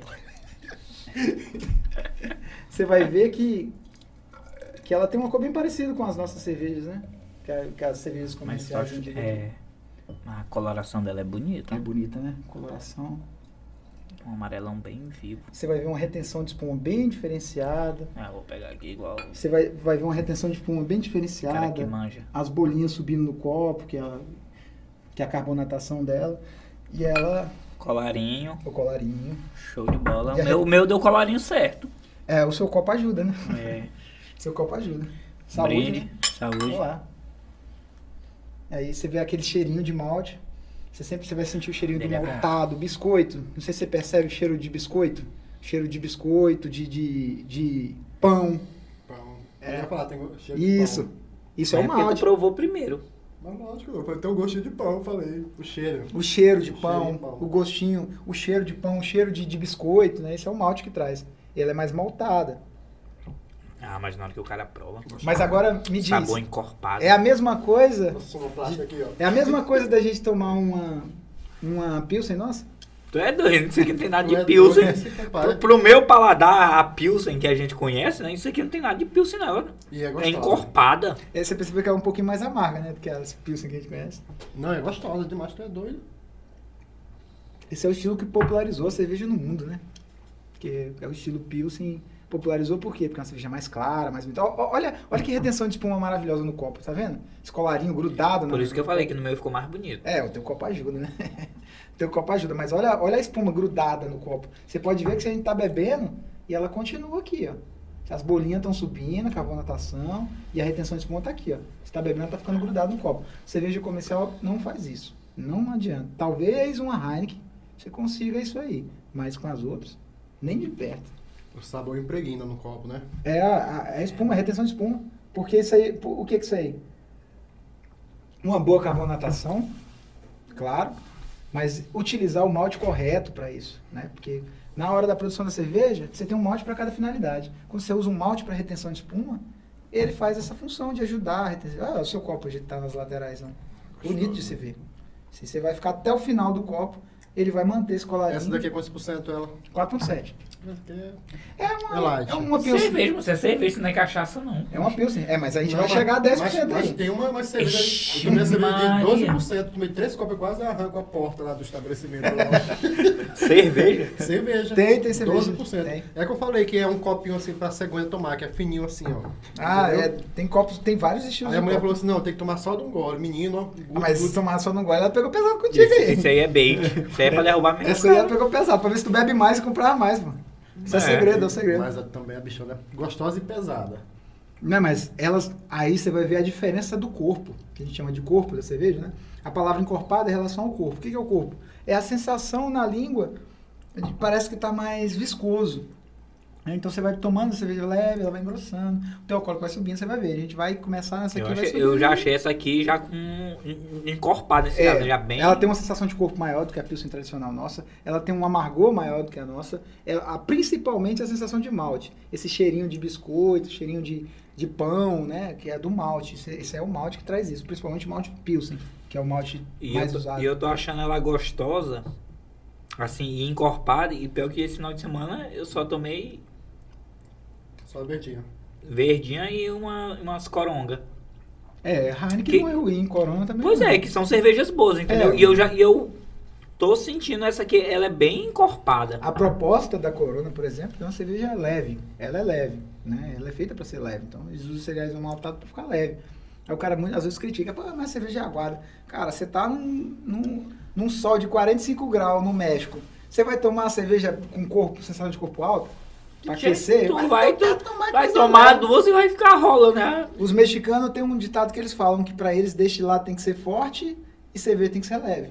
Por quê? Porque durante o dia é clima de deserto, quente pra caramba, e aí eles precisam de uma cerveja pra ter- esfriar. Durante a Pra noite, hidratar, né? é, hidratar e esfriar. E durante a noite, como o clima é frio, porque é deserto, tem aquilo para poder esquentar. Ó, a retenção no copo, você viu? Tá branquinho até de o bola. Isso é uma cerveja de garrafa que foi importada da República Tcheca. Quanto tempo que ela tá aí? Você vê? Ou seja, tá perfeita ainda. Não tem. No cheiro, você não tem nenhum off-flavor. Não que é- tem acidez, não tem- é tudo não tem- bem balanceado. é, não, não, não tem nenhum cheiro de remédio, alguma coisa estragada que, é, que a gente chama de off-flavor, que é um resultado de um processo de que a cerveja pode passar ali. Quer dizer que a corona é mexicana. Uhum. Eu não sei, procede a informação, eu não sei qual foi o país europeu que no tempo da guerra lá, que o surto de cólera estava muito alto. Aí o, o pessoal do, que iam para as guerras do exército lá, para não, pra não correr o risco de pegar doença, eles consumiam cerveja demais, ao extremo. Aí não tava bebendo água, porque tinha de beber água e pegar cólera. Aí o pessoal levava cerveja para eles tomar, para é verdade. Para tomar, para não morrer de sede. É. Porque se be- bebesse água do, Na- rio, qualquer lugar pegava cólera. Na né? Inglaterra, Ah, no- na Inglaterra, na Alemanha, tática de guerra, né, eles preferiam o- beber, beber cerveja do que beber água, porque a, água, a maioria da água estava contaminada, porque antigamente não tinha controle sanitário, né? Não, e os caras contaminavam os postos também. Também. Quando, quando as tropas, a- ao, ao passo que as tropas iam avançando, os caras iam deixando os vilarejos, mas contaminavam os postos para os Exato. caras não Pra se abastecer. É. E aí, antigamente, você sabe, não tinha controle sanitário, então era melhor cerveja, porque não existe cerveja. Ah, o cara, vou tomar cerveja artesanal, eu posso passar mal. Cara, pra virar cerveja, você tem que ter um controle de qualidade, de tudo sanitizado e limpo. É extremo, senão ela azeda antes de virar cerveja. Vai contaminar antes. Então, cerveja, ela vai, se ela for bem feita, ela vai estar boa, senão ela vai estar estragada, azedada. É melhor no dia seguinte uma ressaca do que uma cólera. É. Oh, tá doido. nem se fala. Inclu- Inclusive a história da IPA, né? Isso- dizem que é romantização, que na verdade não foi assim, mas vamos pela parte romântica que é legal.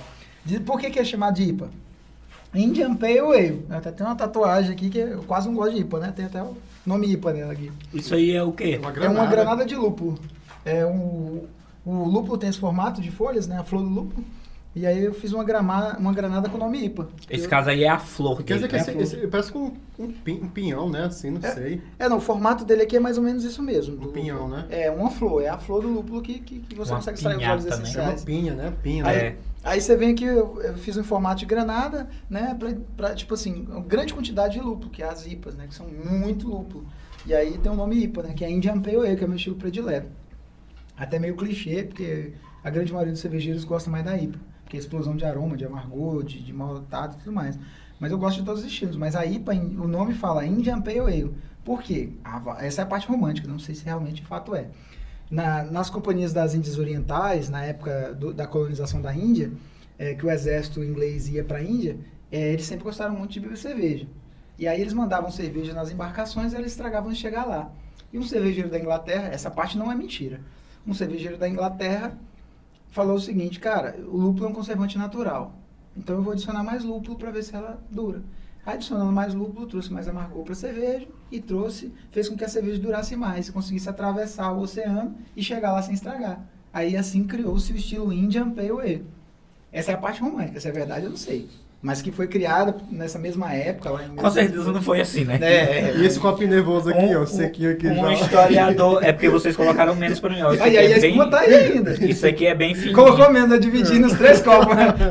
Colocaram menos pra mim pra poder jogar a culpa pra mim. De você é tudo largão aí, ó. O meu. É o, o copo do Dedé Ah, o pequenininho. do né? Dedé agora, do é Dedézinho. Boquinha nervosa, o Dedé, viu?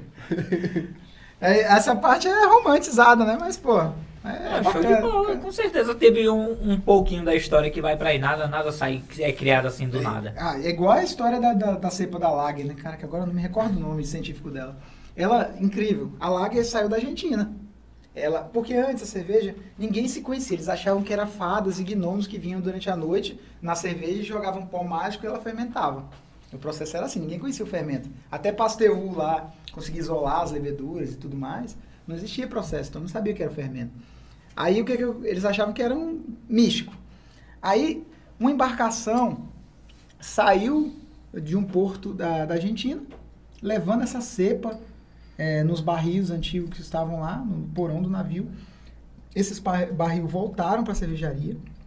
Essa cepa que estava no ar, ela se propagou pelo ar, se misturou com a outra cepa que tinha do ambiente, que era uma cepa da Saccharomyces, né, que é a cepa da, da e ela caiu na cerveja. E como a temperatura da Alemanha, na época que estava fazendo, era um inverno, e ela estava muito baixa, ela fermentou e gerou uma cerveja totalmente diferente.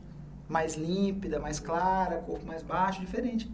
Aí os caras, pô, olha só, como é que essa cerveja... Porque antes, como era mágica, foi uma mágica, né? Aí eles passaram... Foi o gnomo, né? O gnomo mágico apareceu. Aí porque ninguém sabia como fazer. Mas por que, que a cerveja fermentava? Pô, mas existia Saccharomyces no ar? Como? Veio da onde? Há muito tempo já se produzia um pão. E aí o pão usa o quê? Fermento. Fermentação natural. E essa sempre as cervejarias eram perto das padarias.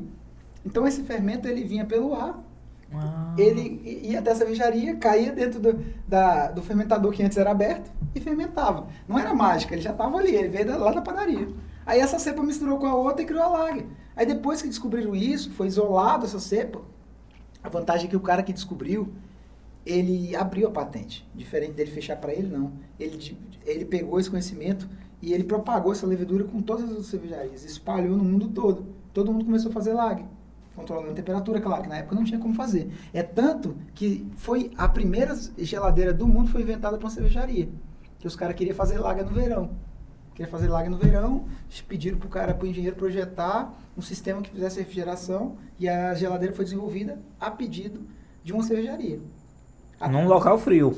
Para poder conseguir fazer cerveja no verão, porque no verão a lager são cervejas que você tem que ser. O ideal dela é fermentar a menos de 12 graus. Então, um lugar quente, como é que você faz isso? Impossível. Aqui no Pará seria impossível fazer. Eu não sei, no caso aí, no caso do fermento, é, tem um fermento específico ou usa algum fermento biológico, um fermento químico? Tem um... Não, não, nenhum é químico. Não é fermento. Não é químico. É, é um fermento, né? Essa caromícia é um fermento, uma cepa Ah. é um fermento. Só que assim, hoje elas são isoladas. Hoje você tem fermento, um fermento para cada estilo de cerveja. Eles isolaram no laboratório o, qual, o que, que traz cada coisa, né? Então, fermento para fazer IPA, fermento para fazer lager, fermento para fazer Red Ale, fermento para fazer Weiss. Então, cada tem os fermentos que você compra separado. É porque no bolo tem, né? O químico e o biológico. É, a pessoa escolhe, né? É, inclusive, o, o biológico, você faz cerveja. Já fiz cerveja com fermento de pão várias vezes. Não tinha fermento pra fazer fermento de pão. Ele, ele é bruto. Como ele não tem controle de qualidade, né? Meu amigo. Aí, aí, bicho, quase estourou. Uma vez a gente botou um fermentador e a gente, pô, não, não tem, a gente usa dois pacotinhos, 20 gramas. Como não, não sabe a qualidade, vamos botar 40. Não, mas vamos botar 50. Meu amigo, aquilo começou a fermentar que parecia que tava vivo. Começou a sair moço de cerveja dentro da geladeira. Saiu o airlock onde segura a pressão, faltava estourar o fermentador. E fermentava, tipo assim, o que a gente levava cinco dias, uma semana, fazia em dois, três. Porque a quantidade de cepa era enorme. muita Só que pressão, né? o produto final não é tão bom. Porque a cepa não é isolada, é barato, o fermento de pão é barato. Sendo que um fermento, um pacotinho de 10 gramas de um bom fermento custa 28, 30 reais. Um fermento de pão é 2. Não dá um resultado. É a mesma cepa, só que isolada em laboratório, né? Separada. E o mais massa dessas leveduras é a que está até se propagando agora, que eles chamam de, de levedura viking, que ela foi realmente encontrada lá na região, na, na, na Escócia não, gente, como é que é o nome? Do, Noruega. Noruega. Ela foi descoberta lá, essa Aonde, Dedé? selvagem, Noruega. Noruega. ela foi descoberta essa cepa selvagem lá e eles chamam de levedura viking. E essa levedura, ela, ela ainda é meio selvagem, ela foi mais ou menos domesticada. E ela tem uma capacidade de fermentação absurda, porque ela consegue fermentar em baixa temperatura e em alta. Você consegue fazer uma cerveja aqui no Pará, tipo a 30 graus, você coloca ela, ela vai fermentar, e às vezes em 24 horas ela vira cerveja. Caramba. Porque ela consegue, ela tem uma capacidade de se fermentar em baixa e em alta temperatura. Ela é muito elástica. Dependendo da, da temperatura que você vai fermentar, ela pode dar ésteres diferentes. Geralmente puxado para laranja. Em temperaturas mais altas, ela, o, o sabor final fica um pouco puxado para laranja. E ela consegue fermentar ambiente. Posso pegar aqui um fermentador, jogar lá dentro e deixar ele fermentar. Quantas outras cepas de, de lager trabalha com menos 12, e as de ale 16, 18, 20 graus no máximo por ali, ela não, ela trabalha lá, sei lá, com, com de 12 a 35 graus. Essa, essa é Essa é correria, essa é correria. É, ela é uma cepa, é a menos domesticada de todas. As outras já foram domesticadas. Ela ainda é meio que selvagem ainda. Que eles usavam lá. Ainda não acharam isolaram. o ponto dela ainda, né? É, porque ela é, é relativamente nova, né? Eles já usavam para fazer cervejas lá, principalmente a Saison, né? Que é chamada de Saison, que é sazonal, que era feito num período específico. E aí essa cepa era da região lá. eles- Saison tinha uns seis meses pra fazer ela. Era só num período específico, geralmente no período sazonal. Inclusive é interessante que eles usavam o pagamento das diárias era feito em cerveja, em tantos copos de cerveja, tantos litros de cerveja. Né? Todo mundo é feliz naquele tempo. Pô, o Egito, pô, Egito antigo. Você vê, os caras trabalhavam na pirâmide e recebiam litros de É porque cerveja. os alienígenas vinham, traziam pra eles, né? Pagavam cerveja pra eles. Né? Fazer os Mas barris de é cerveja do espaço. Ele tá saindo do enquadramento da câmera. Opa. É bem- Não, pra, pra, pra trás. Na frente do microfone aí. Aí. Aí. Tem um, tem uma, tem um documentário bem legal no, no- que você vai ver no, no YouTube, ele é antigo, chama é, How You Make the Beer Around the World, não, uma coisa assim. É como a cerveja mudou o mundo, a tradução direta seria tipo isso. É, esse documentário fala bacana, que, cara, é muito louco, porque a- as pessoas eram caçadores-coletores e nômades. E eles passaram a, a se juntar para fazer festa. A partir do momento que eles conseguiram descobrir os destilados e os fermentados, eles se juntaram para beber. E cada tribo trazia o- o- lá o malte que dele, o produto que eles tinham para fazer cerveja, se juntavam para fazer cerveja para beber. Com o passar do tempo, eles viram que eles precisavam beber, mas eles precisavam ter um lugar para ficar. Porque, porra, todo mundo fica bêbado, louco aqui, vai voltar para o barraco, para onde eles estão morando, sair todo mundo louco aqui pelo caminho. Aí começaram a criar um local para beber e para dormir, que eram as tabernas antigas, né? Então criaram um local para galera se juntar e beber e criaram o moteleiro, que era para galera dormir. E assim foi. E aí o documentário fala como a cerveja mudou o mundo, que isso vem de lá. A cerveja que fez isso. As pessoas se juntarem, festejar, beber, ter lugar para ficar e foi mudando. Foi criando, deixaram de ser caçador-coletor e nômade para Aí já foi o trigo que mudou. É, aí- aí. já veio outras paradas, O né? trigo nos domesticou de acordo com Yuan Noir, né? O trigo domesticou a gente. O trigo nos domesticou. Mas pode ver que tem cerveja lá no meio, que essa galera tava comendo pão, Com certeza estavam fazendo comendo pão e bebendo cerveja. trigo. Porque a galera se juntava principalmente para beber. Seja ele qual for o tipo de, de fermentado destilado, né? É igual o hidromel e as outras coisas que foram descobertas por acaso. A cerveja fala a mesma coisa. Tinha um local lá onde, ele, onde eles guardavam lá os grãos, e aí teve uma infiltração, caiu, aquilo fermentou sozinho, gerou um monstro, e porventura alguém bebeu aquilo lá, não sei por que teve na ideia de beber aquele líquido, e ficou chapado e viu que era legal, e, e de lá começaram a produzir, né? Tem, tem estudos no Egito Antigo aí, muito antigo, onde a galera já fazia, né? Principalmente quem fazia eram as mulheres no Egito Antigo. E eles usavam uma ânfora, é, um, um jarro de barro, e como eles não tinham nenhum processo de filtração nem nada, eles tomavam cerveja com canudão. Por quê? Porque o bagaço ficava tudo em cima e o líquido ficava embaixo. Eles metiam aquele canudo até embaixo e ficava puxando, né? Aí eles puxavam vinha só o líquido. Aí eles descober, já foi descoberto umas ânforas muito antigas que tinha lá, era um canudão gigante. E aí o malte, toda aquela mistura ali, que na época não existia o lúpulo, né? Porque foi uma freira que descobriu o lúpulo. Ao ver como é que a mulher é importante nesse processo, né? As cervejeiras antigas eram mulher, inclusive, e, e foi uma freira que descobriu o lúpulo, que até então é, era usado ervas, uma mistura de ervas amargas. Aí descobriu o lúpulo e esse lúpulo passou a ser o uso principal como conservante para dar sabor, aroma e amargor até hoje, que é o lúpulo. Foi uma, uma Um descobriu. substituiu um monte de ervas. Isso. A mistura de ervas amargas foi substituída por um item só, que é o lúpulo. Agora, variedades existem enormes, né? Os maiores produtores de lúpulo do mundo, é, principalmente a Alemanha e a Inglaterra. Os Estados Unidos fazem outros, tem outros lugares, a Austrália também. Aí cada região produz alguns tipos de lúpulo. Inclusive, temos lúpulo já brasileiro, viu? Temos um lúpulo genuinamente brasileiro, adaptado ao clima que é chamado de mantiqueira, que foi desenvolvido na Serra da Mantiqueira, é, entre São Paulo e Minas Gerais. E temos outras variações de lúpulos americanos que foram adaptados para o nosso clima, que hoje você já consegue comprar, inclusive. Eu até fiz cerveja com lúpulo brasileiro. Ainda não tá na Importar, né? E, tipo, brasileiro do criado nos Estados Unidos. Não, é, é, às vezes, tipo assim, foi desenvolvido, Ah, né, desenvolvido lá, lá. nos Estados Unidos ou na Inglaterra, mas ele foi adaptado ao nosso clima. Então hoje você planta e A, Embra, a Embrapa pegou o embrião aqui e deu uma ajeitada nele. Eles foram melhorando, né? Hoje eles colocam luz, porque a incidência, incidência de luz solar nossa é baixa. E, e o lúpulo vai crescendo. Quanto mais ele cresce, quanto mais luz solar ele tem. E durante a noite ele para de crescer, durante o dia ele cresce. Aí eles adaptam luz e tudo para ele crescer mais. Porque nos outros países, como tem mais incidência de luz solar durante o dia, ele cresce bastante a rama e produz muito mais. No Brasil, como é pouca luz solar, ele produz menos. Porque tem país que tem 18 horas de luz solar no dia. O Alasca, né? O que é quase, chega quase às 20, né? Desculpa. É, então, então assim, dependendo da incidência de luz solar, ele vai trazer mais tempo, vai produzir mais, aí vai, vai melhorar. O Brasil está se adaptando. Não, da- daqui uns anos, quem sabe a gente vai ter cervejas 100% de lúpulo e malte brasileiro. Apesar que já existe. A Baden-Baden fez uma versão especial lá, que era com lúpulo e malte brasileiro. Inclusive, até um- um lúpulozinho. Uma empresa aqui do Brasil, um agrônomo, está lançando um projeto para fazer no Nordeste, a plantação. Ia fazer uma adaptação né, na- no plantio para ver se dava lá. Dá, a terra do, do Nordeste é muito exceção rica. maior de luz. E, e, a, e a terra do Nordeste é muito rica. O que não tem lá é água. Se tiver água, brother. Não, água tem, lá no subsolo, escondido, né? O negócio é os caras tirar de O que, lá. o que falta é investimento mesmo. Deixa eu né, pegar outra setor? cerveja aqui, enquanto a gente vai falar. Opa. beber, né? Pega aí, bora. Pra te ver, né, Nilton? Desde os primórdios, a cerveja vem animando e unindo a civilização, a humanidade, né? Civilização, Pra te ver a importância da cerveja na, na vida das pessoas. Aí o nome do escritor é Yuval Ura- Harari. É de qual país ele é? De qual continente? Não, é escreveu os Sapiens. Cara, Os Sapiens, ele fala que é... vamos fazer uma. É, pra gente ver.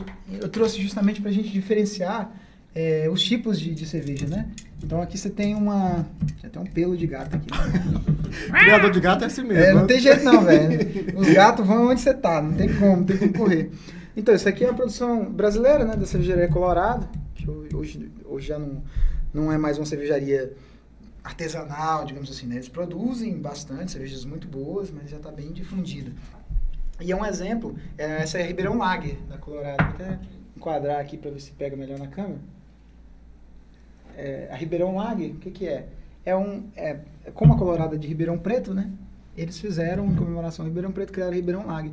Ela é uma lager, e é isso que é legal das cervejarias que tem alma artesanal, é que eles, geralmente, eles tendem a colocar especificadamente o que que é a cerveja. Tem uns que colocam IBU, amargor, até receita. Tem cervejaria que coloca até receita aqui. E essa aqui é interessante porque ela explica bem direitinho. Ribeirão Lager é uma lager com casca de laranja, com 20% de IBU e um teor alcoólico de 4,5. Cerveja puro malte, natural de Ribeirão Preto. Tá aqui, Ribeirão Lager, não tá Pilsen, não tá entre as coisas, tá lá como Lager. E o que ela é adicionada nela, e até o, o IBU, que é o índice de amargor, né? Falou e o teor alcoólico. Bem especificada. É um excelente exemplo de, de Lager. Tô molhando tudo a mesa aqui. Ah, Não, tem pode ficar à vontade, moço. Então é, um- é uma Lager, né? Que você vai ver, Deixa eu encostar pra cá isso daqui. que você vai ver a diferença. Ah, tu não vai botar só no meu. Agora eu já tô ficando preocupado. Que você vai Ó. ver. É, isso é, é uma, uma, Tá vendo que a carbonatação linda? Olha que ela vem uma, latinha generosa. essa Efeito daí, né? cascata. É, Essa, é essa latinha é de um litro, é? A lata é grande. Ei, falar em latinha de um 410. litro. Não sei, tu já viu aquela cerveja que, que vende aí, que é uma, uma lata desse tamanhozinho, uma latinha assim, ó. Lata de um litro? É, é um redondinha litro. assim. É, é um litro ela. Ué, Tu pra é mim a do- cor tá diferente. Pra mim, no- nesse É copo, copo. aqui. Incidência de da luz no copo dá uma diferença na cor mesmo, olha. Saúde. Como dizem os Saúde. vikings, né? Eles falam Skol, porque Skol quer dizer um brinde, É, né? escuro. Skol, né? Mas é Skol, né? Uhum. Skol. Ah, foi daí que saiu o nome da escola, será? Foi, É. Foi. É, a referência é. A grande... Olha, esse aqui já tem um cheiro bem de, de mais- laranja. E é bem, na hora que tu botou aqui, Cheiro de laranja. É, Dedé nem a sentiu. tua ajuda muito. Não, eu senti quando desceu ao. Bima, porque a minha já é mais apurada aqui. É, o seu você sente é daqui, né? Da nasceu, lata, nem precisa botando. abrir. a lata fechada. nem precisa abrir. Ei, meu cheiro é muito bom. Laranja. Quer ver o cheiro de laranja legal? Olha a cor da cerveja, né? Di- diferente da, do da, da maioria das comerciais, ela não tem essa coloração. Bem, E é gostosa também. Muito boa. Dificuldade de conseguir. Agora o gosto dela é mais é bem diferenciado dessa outra. É, a outra é um pouco mais Uma coisa que foi amarga. bacana, você foi bem pensar. Ele falou, não, vamos tomar primeiro as mais fracas, É, são as light, né? As Aí depois light. que tu, assim, tu não, não sente tanto assim a, a, a- Só não o gosto da antiga, né? Daqui o único que não pode ficar bêbado é a sonoplasta. trocar as câmeras aí. Troca a câmera, troca o microfone, senão o nego tá pendurado ali. Daqui a pouco tá todo mundo muito louco, né? Mas ah, você vê, a gente vai. Nós estamos na mesma categoria de lag, só que essa é uma lag com adição de, de fruta, né? Com laranja. Uma receita meio que brasileirada. Nossa, é boa. É boa, é gostosa. Não é boa, não. Ela é gostosa mesmo, realmente. O problema é a dificuldade de conseguir, porque aqui, tipo assim, para cidades maiores você acha muito. Aqui, às vezes, vem no supermercado, vem no açaí ou vem no Mateus, uma vez, acabou, ninguém traz mais. Aí é foda, porque pra você conseguir é difícil. E o bom da cerveja aqui também é que no dia seguinte não dá ressaca. Agora tem uma cerveja que tu toma aí que tu vou te falar, ó. É, o- é essa relação de, de cerveja e ressaca tá muito ligada à, à quantidade de produto químico que tá usado nela. Né? Então você pensa cervejas comerciais, quanto mais barata, mais conservante tem. E isso faz muito mal. Porque a cerveja é benéfica para a saúde. Não em quantidade exagerada. Não estou falando para beber, Cerveja é vida, né? Mas cerveja, ela é benéfica. A cerveja é benéfica para a saúde. Claro, não beber demais, mas beber pouco é benéfico. O problema é que a, que a grande maioria das cervejas de massa, elas tendem a, a ter muito conservante. Né? Esse conservante é o que mata. Tomar no máximo aí uns 6 a 7 litros por, Ah, só? por dia. Só isso. Porra. Aí já é... Não precisa ser muito, não. Pouquinho, né? Pra o cara beber 7 litros de cerveja todo dia, tu é. Tu é. Mas tem. Ah, Não, que tem, tem. Não tô Todo falando. dia não, mas, ah, porra. Mas pro cara aguentar, menino, beber isso aí. Eu, eu meu cunhado já bebemos um pote mix de 18 litros só eu e ele. Tá igual um cidadão ali, o médico proibiu ele de tomar vinho, não, tomar só cerveja. Aí ele comprou uma cerveja de vinho. Agora só toma cerveja de Chopp vinho. de vinho. Pô, chopp de vinho é complicado, cara. Porque mistura vinho com chopp, eu acho que. Eu, eu sou meio preconceituoso com isso. Fica docinho. É, aí se usar vinho seco fica melhor, né? Mas, mas você tá misturando dois subprodutos ali que já tá pronto. Tipo, E essa bebida doce é perigosa demais, hein? engana. né? Isso aí igual esse hidromel bem, o cara entrar nele aí, menino, o cara sair louco, cara engana. ligeiro. É, não. Hum, essa cerveja é muito gostosa, ó. Cara, e aí, aí vem aquele velho papo. Né? Cansei de ir pra lá, vai no churrasco na casa de um amigo. Aí chega lá o cara fala assim, pô, toma aí, tem uma escolzinha aí, pá. Eu falei, não, velho, obrigado. Não, toma aí, pô, toma aí, né? Porra, não, não quer beber a casa de pobre, não? Não, velho, não é isso não, não. Não, cara, eu trouxe aqui meu cozinho, tô com cerveja aqui, eu bebo a minha. Porra, tá. Aí eu- o cara não querendo ser chato, sabe? Não, velho, eu trouxe aqui. Cara, aí empurrar uma porra desse skol cheio de conserva Aí- só pra dar diarreia no outro dia. Aí, aí, aí, tipo assim, às vezes o cara chega até a ser chato, né? Não, pô, eu, eu trouxe a minha aqui. Não, pô, mas não quer beber também? Não, não, a minha foi eu que fiz, então eu gosto de beber ela. Aí o cara, ah, pô, então dá aí pra me experimentar. Aí a conversa já muda, né? Aí dá, bebe aqui, experimenta. Né? E tem muita gente que bebe e, e uns, pra agradar, ele fala que acha bom. Na maioria não acha. Se eu começasse aqui com uma Russa Imperial Stout, tivesse aberta a primeira Russa Imperial Stout e a gente estivesse bebendo, ninguém tinha gostado. Você podia até falar, eu gostei, mas não ia. Porque é forte, É o né? primeiro contato que você teve com a cerveja. Cerveja forte. O cara não velho. Não vai. Agora, o legal é você ser sincero. Cara, eu, eu achei legal, mas é muito forte pra mim. Você não vai se acostumar, na primeira vez você vai tomar. Então você começa, você apre- ah, vai apresentar uma cerveja artesanal pra alguém. Começa com cervejas leves. Aí, nós estamos tomando cervejas que, que são iguais ao que a gente tem aqui na massa, mas ao mesmo tempo é totalmente diferente. E gostosa. E boas, né? gostosa. Cervejas leves e tal. E aí você vai aprendendo, gostando. O problema aqui é um mundo sem volta. Depois você começa. Igual, igual lá no, no teu aniversário. Eu tomei aquele chopp muito suave, muito, gosto- muito saboroso. Era 20 bi. Aí na hora que eu fui pegar o, o E.ON, aquele pretão, Stout. eu falei, ó, esse aqui é forte. E eu falei, eu sinto. Eu não falei, não, não é que ele não seja ruim. O meu paladar, não, ele é bem forte. É. É, gostoso, só que ele é muito forte. A sensação é, é interessante, porque às vezes o teu alcoólico é bem parecido. Tipo, sei lá, aquela VTB tava com 4.6, 4.7. Às vezes o Stout, Leon, não tô falando certeza. Às vezes tá com 5, 4.9. A diferença é bem pouquinha. Mesma coisa. Só que a sensação de malte, principalmente malte torrado, traz mais amargor, é mais forte, dá uma sensação de que a cerveja tem mais corpo e ela ela parece ser mais alcoólica, mas na verdade não é. Nesse caso, né? Não estou dizendo na maioria, porque você está falando de stout ali do começo, né? Uhum. Porque a stout ela tem várias categorias. Ela vai lá para stout, pode ser uma oatmeal stout, pode ser uma uma, uma Imperial Stout, ou pode ser uma Rússia Imperial Stout, que aí já é o, o ápice do amargor, o ápice da quantidade de malte, o teor alcoólico, aí já é o mais alto. Então, com todos E os a- estilos têm suas variações. E tu tá aí vestido aí num.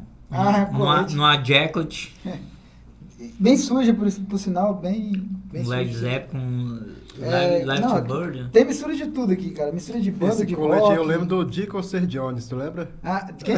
Dick Osser Jones? Não. É lá do. daquele jogo lá, moço. Do... Ah, não, tem mistura de tudo, né? Aí tem os bottoms dos motoclubes de amigos, aí tem um bottom aqui do, da, lá do Brasília Moto Capital, que é um evento brasileiro. E aí você vai misturando, e aí é estrada, né, que você vai viajar. É o motoqueiro do Days Gone lá, ó. Ah, Não sim, é? do Days Gone, agora eu lembrei quem é. Agora você falou, eu lembrei. É, eu não joguei 10 Gone, então não sei É quem massa. é. Então, nem- E tipo assim, lá tu, pega, tu vai pegando a jaqueta, né? As motos, é, aquele jogo ficou top. É, o jogo é bacana, bem, bem legal. É. E aí é, uma, é, é, infelizmente, ou felizmente, né, é uma cultura que a gente acabou herdando, cultura norte-americana, que é a cultura do, do motoclubismo e tal. né? O motociclista, beleza, sempre existiu, mas o motoclubismo é uma cultura meio americana que a gente acabou importando para o Brasil.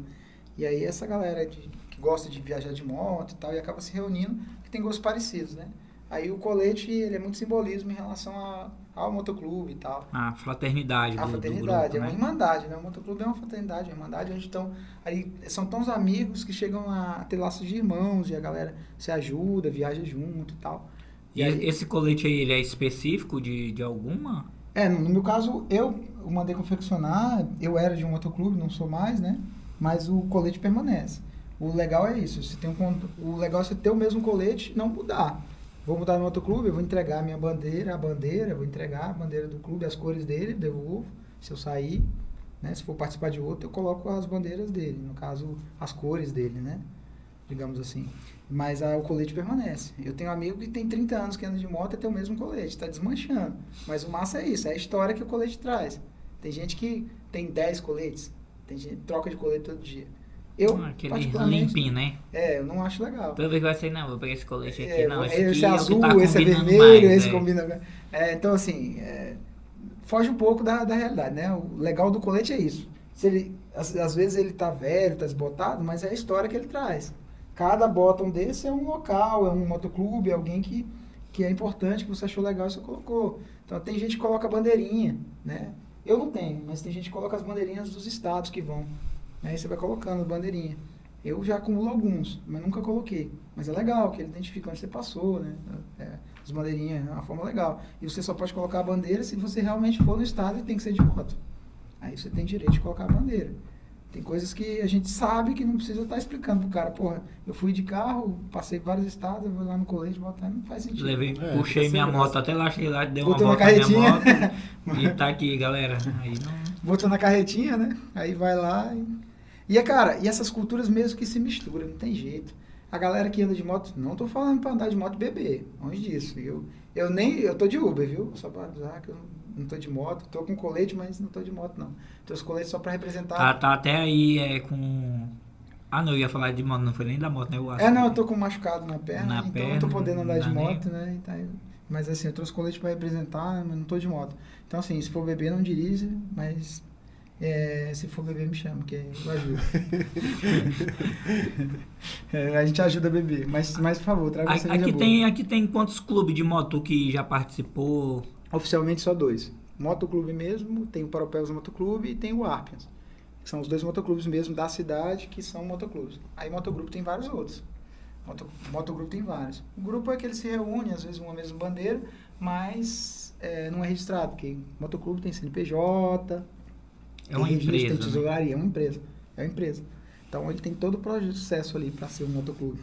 Agora, motogrupo não. A coisa é mais liberal, né, mais informal. Só a galera que se reúne aqui. É, às vezes eles designam o presidente, o vice e tal, mas é mais informal. Motoclube não. Agora sim, é muito bom, porque o colete, né, quando você, a gente chama, quando você dá um colete fechado, o que é o colete fechado? É aquele, a parte de trás, ele- o cara é escudado já, ou seja, ele tá com o escudo do motoclube, ele já é um membro oficial. Isso abre muita porta. Desculpa. Porque quando você viaja, os caras vê, te reconhecem, você é mais bem tratado. Tem jeito. É preconceito? Pode até ser.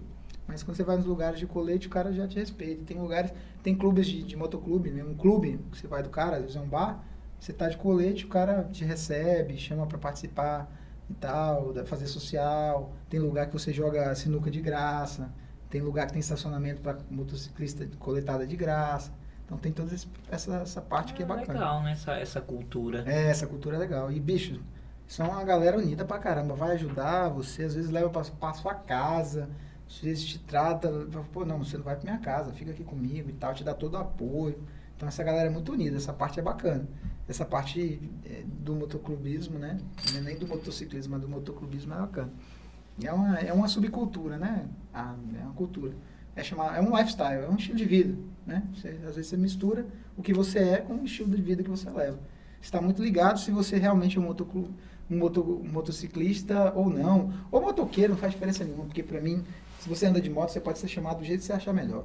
Motociclista, motoqueiro, não tem essa distinção. Porque às vezes, ah, é porque anda de moto e nos finais de semana e faz viagem é motociclista. Ah, não, porque o cara eh, trabalha, ele é motoqueiro. Ele usa moto para ser motoboy. Nada a ver. O fato de andar de moto, ele, se ele quiser ser chamado de motociclista, de motoqueiro, tanto faz. Não faz diferença, não tem distinção.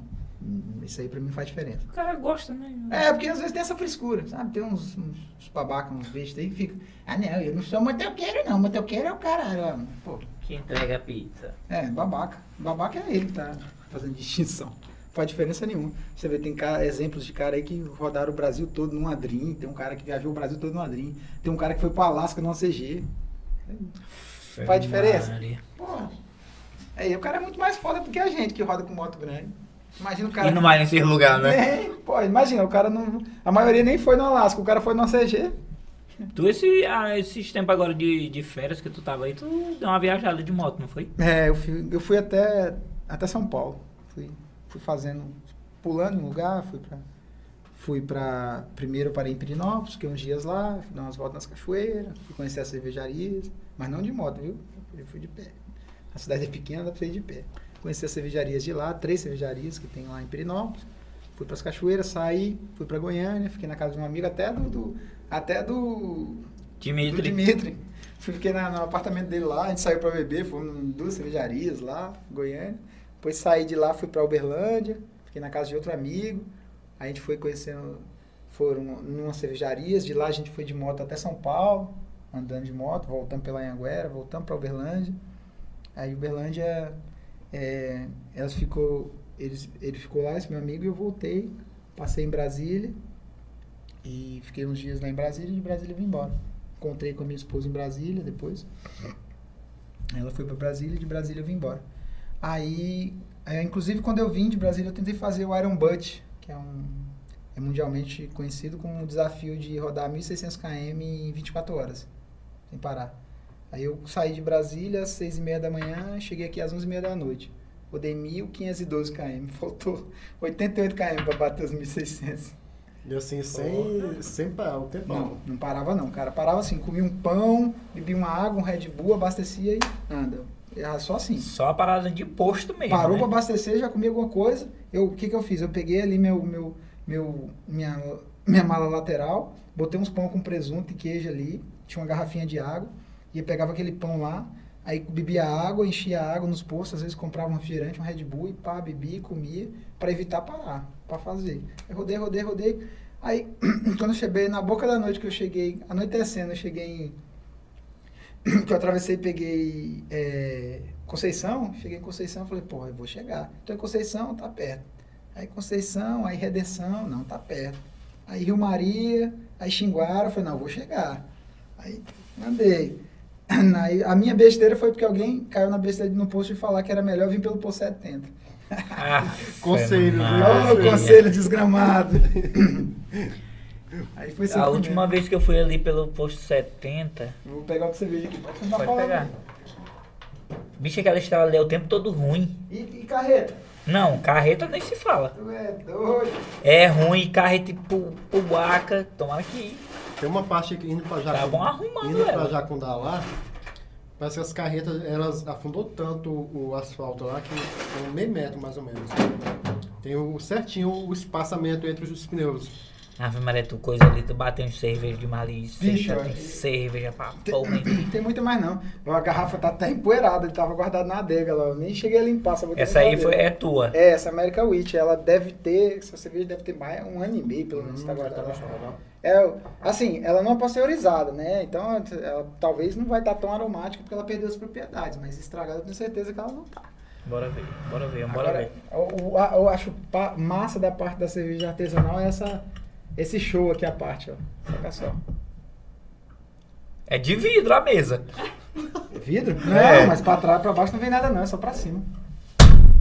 Oh, Essa parte que eu acho legal, da carbonatação da artesanal. ah, parece Champanhe. champanhe. É, a carbonatação aqui é mais forte.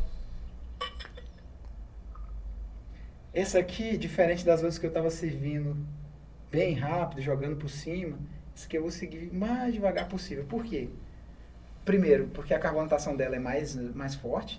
Segundo, que ela tem fermento no fundo da garrafa. Porque como é artesanal, o fermento não sai, ele tá aqui no fundo. Então tem que seguir devagarzinho para não servir fermento e para ela não fazer Vamos fazer aquele espuma demais. espuma porque- demais. O pessoal fala escuma, né? Escuma.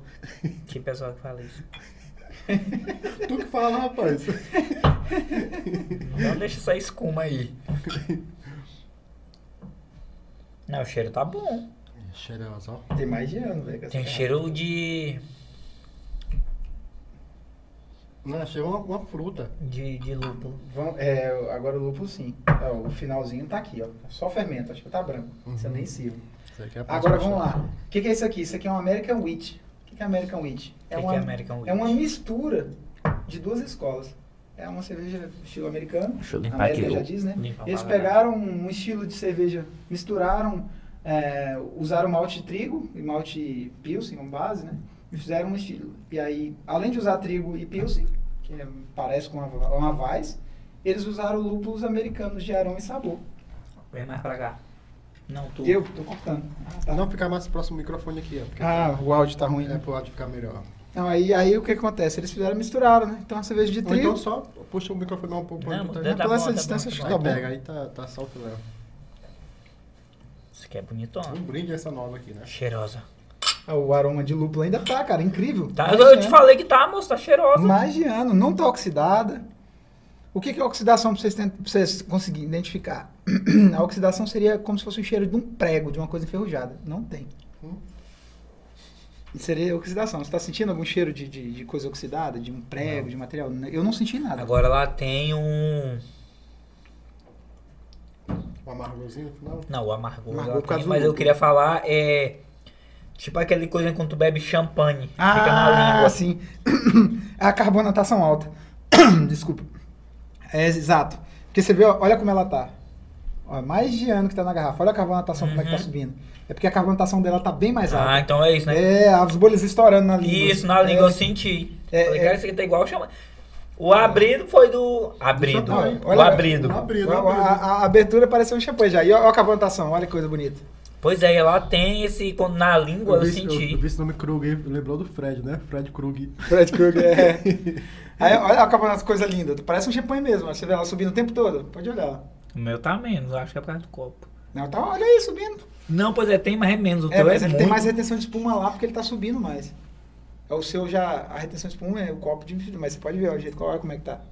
Deixa eu até botar mais- Bonito, não, Vou é botar bonito. perto da câmera só para o pessoal ver, olha só. Imagina o pessoal lá, inveja do pessoal aí, hein? Fica com a boca escumando já, ó. Todo mundo querendo tomar cerveja, só cerveja gostosa aqui, ó. Cara, incrível, né? Eu, que beba. eu, até, eu até me surpreendi, eu falei, cara, essa cerveja, eu tenho a data lá, eu vou até depois divulgar a data, mas eu tenho certeza absoluta que mais de ano ela tem. E ela não foi pasteurizada. Natural. Você vai olhar no fundo aqui da garrafa, fica tá turvo. Isso aqui é só fermento. Ou seja, essa cerveja está viva. Ela, você está tomando cerveja viva ainda, que o fermento ainda está na Me dá ela bem ainda, deixa eu ver aqui. ela aqui. Pois não, se você colocar no copo, vai turvar todinho. Não, não vou colocar não. Mas tá o gostoso. fermento...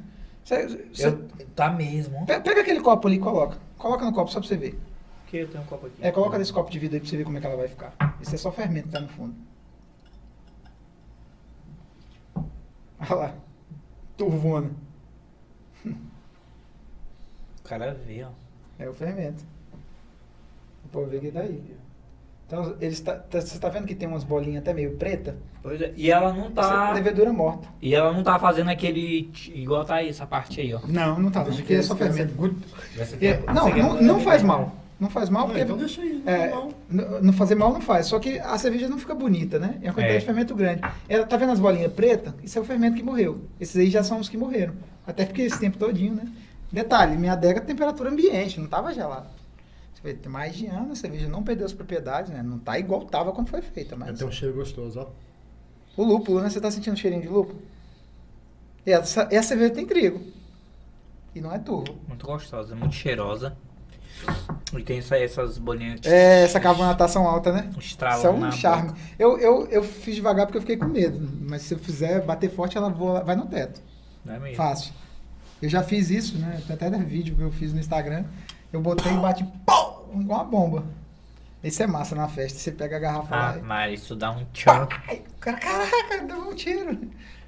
Isso é- é ela ela ficou meio guardada aí, deu uma, uma pressão. E não perdeu, não estourou. Agora isso aí tem um porém. Se você colocar a quantidade de açúcar, porque o processo, quando você vai fazer é, na garrafa, que você vai fazer um processo artesanal, você, a levedura está lá dormindo, lá em baixa temperatura. Você jogou na garrafa, o que, que você faz? Você coloca açúcar pela corda. Ela acorda e começa a comer. Ah, açúcar, açúcar, come. Aí quando ela come, ela faz uma refermentação e ela consome açúcar e gera CO2. Digamos assim, ela está se alimentando e está defecando CO2. O CO2, que, É que é um processo dela, é as mundo, fezes da levedura. Aí ela se alimenta do CO2, ela se É- alimenta é- do açúcar e vira álcool. Aí é a melhor que tu já provou, É né? melhor. É a. E se você erra a quantidade de açúcar, pô! uma Brown, bomba. Brown, Rain Brown, não é o. Essa aí é uma American Wheat. Essa aí, que a gente tá tomando. o Dedé é o. Olha a carbonatação. Bonita. Brown Shower. tá lembrando da chuva, né? Dedé aqui, mano. Cara, muito gostosa, muito cheirosa. É American Wheat. O tempo foi bom, foi bom pra ela. Generoso. Eu pensei que ela ia ficar pior, sinceramente. Eu pensei que a gente ia sentir só cheiro de prego. Que a oxidação... Essa tá em experimental a questão do tempo, né?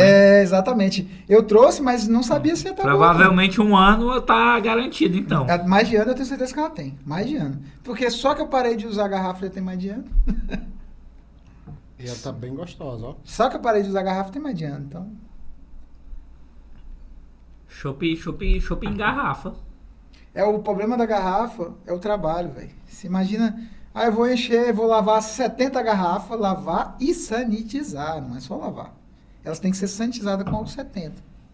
Ou iodo for, que é uma solução sanitizante. Porque se tiver qualquer resíduo de qualquer outra coisa, vai contaminar. Estraga. Na hora, não tem meio termo. Não tem. Aí o cara tá olhando aqui pra garrafa, você tá vendo que ela tá suja de, de pó, né? Mas isso é por fora, velho. Por dentro tem nada. Porque na minha adega, a poeira, com o tempo, vai, vai sujando. Eu só peguei ela, tirei da adega, joguei na geladeira, gelei e trouxe. Porque eu falei, pô, eu fiz hoje à tarde, então eu vou gelar e vou fazer. Nem limpei, eu só botei ela, trouxe no gelo pra manter. É, a gente sabe que garrafa, questão de fora, ela, É, né? ela rala no. Exato. Essa garrafa é de cerveja padrão, né? Inclusive, eu tenho muitas lá em casa. Se, se algum cervejeiro estiver começando agora, quiser garrafa para doação, eu, eu tenho limpo e sanitizado. Eu acho que deve ter umas 80 garrafas lá, limpo e sanitizado. Mas não uso mais. Agora que eu uso carbonatação forçada, bota no barril e joga CO2, carbonata e já bebe logo. Posso beber em 24 horas, antes eu tinha que esperar 8 dias, 10 dias. Só para beber. Ah, agora tá fazendo rápido demais. Agora é tá mais 24 rápido. horas. É porque agora é carbonatação forçada, né? Tu joga no barril, mete CO2, dá aquela balançada pra ele consumir logo, 24 horas tá bom pra beber. Antes, antes como era um produto natural, você tinha que botar açúcar, levedura acorda, se alimenta, depois de uma semana, 10 dias, que ela ia estar carbonatada pra você beber. Agora com, com CO2, você rouba ali, né? 24 horas você pode beber. Usa o Game Shark, né? Mas- Saudoso Adilson. Adilson, é uma Adilson Tá cabeludo. usando cabeludo. Tá o Game Shark lembrou da Dilson, né? já lembrou do, do- É tipo isso, você dá uma roubada ali, é muito rápido. Pra beber, o cara já vai naquela neuro. Só que a cerveja é foda, porque você tá lá, já virou cerveja, já fermentou, já tem álcool. Mas ela tá turva, tem fermento, não dá pra beber. Você vê lá, pô, tem álcool, experimenta, mas ainda não tá pronta. Que ela vai ter que fazer o processo de decantação natural, né? Ela vai pegar tudo que, que tá ali e vai decantar pra ela clarificar. E aí, velho, pra ter esse resultado de clarificação, É complicado, porque é natural, né? Decantação. Então tem que esperar, é só tempo. E às vezes o cervejeiro caseiro, quando ele começa a fazer cerveja, a cerveja dele fica parecendo um, um leite, de tão turvo. Aí o cara desanima, fica triste, faz, faz. E é assim mesmo, quando o cara começa, ele não vai acertar de primeira. Ele vai testando e vai fazendo. Se tiver alguém pra ajudar, pra dar Mas dica- pô, eu jurava que ela já ficava dessa cor. já. Ah, pra ficar não. Deixa eu te mostrar as primeiras cervejas que, que a gente fez. Parecia um leite de tão turvo que era. Pra você conseguir separar, limpar, clarificar. Pra não ficar amargo igual o demônio. Tem todo um processo. Tem, né? tem que calcular, velho. Matemática é exata. Porque, porque tem um amargo, você vê. Agora aquele amargo, felzão. Existe a forma, o amargor de uma IPA e existe o amargor de uma IPA mal feita.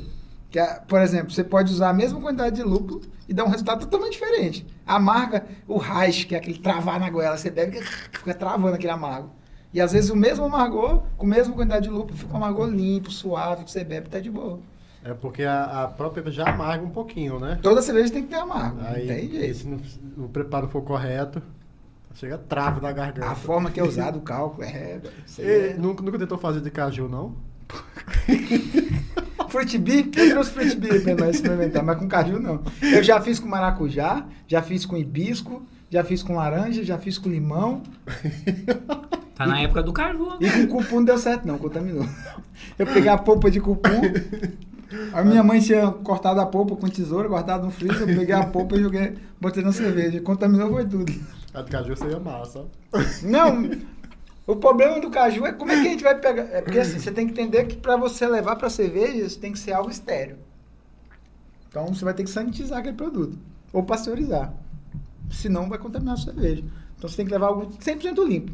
Ah, eu vou levar o maracujá. O que eu faço com o maracujá? Eu tiro ele, corto ele, boto numa panela, fervo ele. O maracujá chega a uma certa temperatura, tiro, boto uma sacolinha limpinha, passo álcool 70, mando pro freezer, congelo. Depois que ele congela, eu tiro, aí eu adiciono a cerveja. Ah, mas o caju o cara também pode levar Pode no- fazer no desse mesmo forno, um é? processo desse, que esse aí é pra você fazer como se fosse uma pasteurização, né? Esquentou, esfriou, claro, não é uma pasteurização meio caseira. Porque o risco de você contaminar a cerveja, pô, o cara vai lá e espera sete dias pra fermentar, sete dias pra maturar, aí vai e joga um contaminante e estraga tudo. Pô, eu já perdi mais, eu acho que uns 300 litros de cerveja com contaminação. Eu já fiz... Um, E perde fácil, né? ah, bicho, você abriu a tampa, vacilou, pingou um pingo da geladeira, que a gente usa geladeira, que é caseira, pingou um pingo lá, contaminado, acabou, já era tudo. Estraga tudo. Ah, e você joga lá Deus. 50 litros de cerveja. Deus do É, céu! eu já, não, nós já jogamos, acho que uns 300 litros de cerveja fora. É, é pouco em relação à quantidade que já fizemos, que é por volta de 66 braçais de, de 40, 50 litros em média. Né? Então, dá bem mais, mas já perdeu uns 300 litros de cerveja. Não, mas é cerveja de mármore, 300 É, litros. comparado à quantidade que a gente já fez, é pouca, mas contaminação acontece. Se não aconteceu, se você está começando a fazer cerveja caseira e não teve contaminação, fique tranquilo que vai ter. No momento todo você vai vacilar. Vai chegar o momento coisa- certo, né? Vai. A autoconfiança vai lá em cima, É, vai não, deixar esse- aqueles mínimos esse é o detalhes. problema. Esse é o problema. No começo você tá lá se resguardando de tudo. Taca álcool em tudo, limpa tudo, lava tudo. Oh, chegou! O cara chega lá. Ei, não chega perto não, taca álcool no cara. Ei, não encosta não. Aí depois você vai Fala ficando longe. autoconfiante, exato, fala longe, não chega perto. Você vai ficando autoconfiante, aí, não, aqui tá de boa, não, aqui tá controlado. Aí é a hora que você vacila e contamina. E cai aquela gotinha de água. Exato, ou de, ou de suor. Às vezes você tá suando Capaz lá, assim, ó. Aí, aí não, aí já é sacanagem. Aí, aí, aí não é merendeira de escola pública, não, pô. Ah, é o tempero, é o tempero. É tempero. Ei, não foi preconceito, não, isso foi só uma brincadeira. Mas ó, é, às vezes um vacilo. mimimi. Vamos pra próxima, né? Porque senão. Bora, bora, bora ver a, a senão, luz. senão, Nossa meta é sair bêbado daqui. Vai- E está sendo. E olha, e olha que ele nem bebeu hidromel, bebeu só uns dois goles. É, ainda Não, nem Eu vamos que tem, beber mais. tem que não. intercalar, botar uma dose de hidromel. É. É, como é que chama aquela que joga o copo dentro?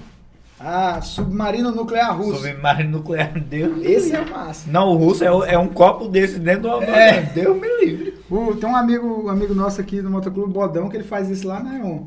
Ele, ele faz, não é, não é o nuclear russo, né? Mas ele, ele pega um copo de um litro lá e depois pega uma dose de cachaça e joga lá dentro. E, A gente, colocava um copinho, né? Um copinho dentro do. do, do, do- do- é, o copinho é uma dosinha, tipo esse, né? Dentro do copo. Não, botava ele lá dentro mesmo. É, mas você- o negócio é botar virado. Hum. Vira assim, ó, já fiz besteira.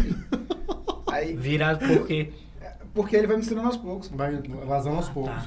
Você bota virado e vai misturando Mas eu poucos. pensei que o negócio era Ó. beber de uma vez, igual a, a vendedora fez. Ah, nós estávamos falando em Weissbier, essa aqui é uma Weissbier, a alemã tradicional feita com, com trigo, com malte de trigo alemão, fermento alemão, 100% base alemã, igual a classe. Essa vai fazer um show, viu?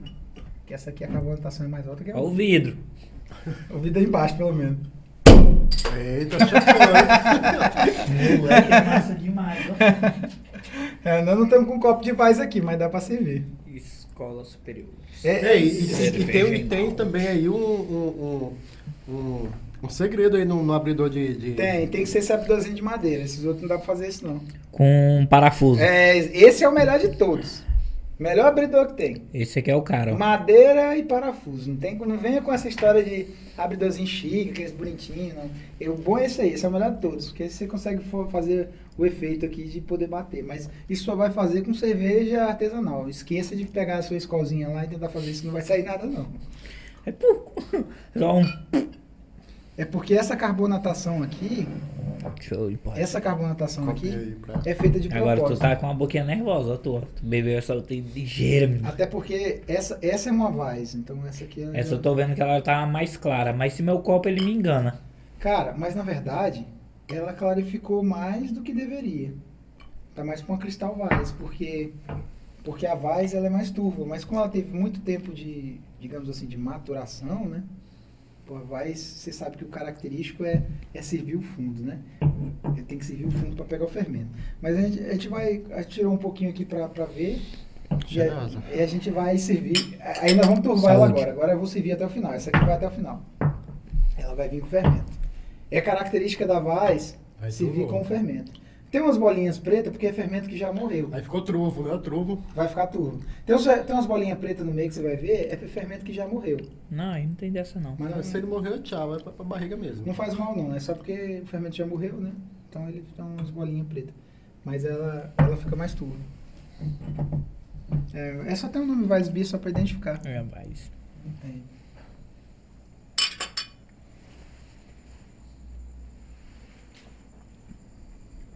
Essa aqui tem um cheiro adocicado. É, vindo do.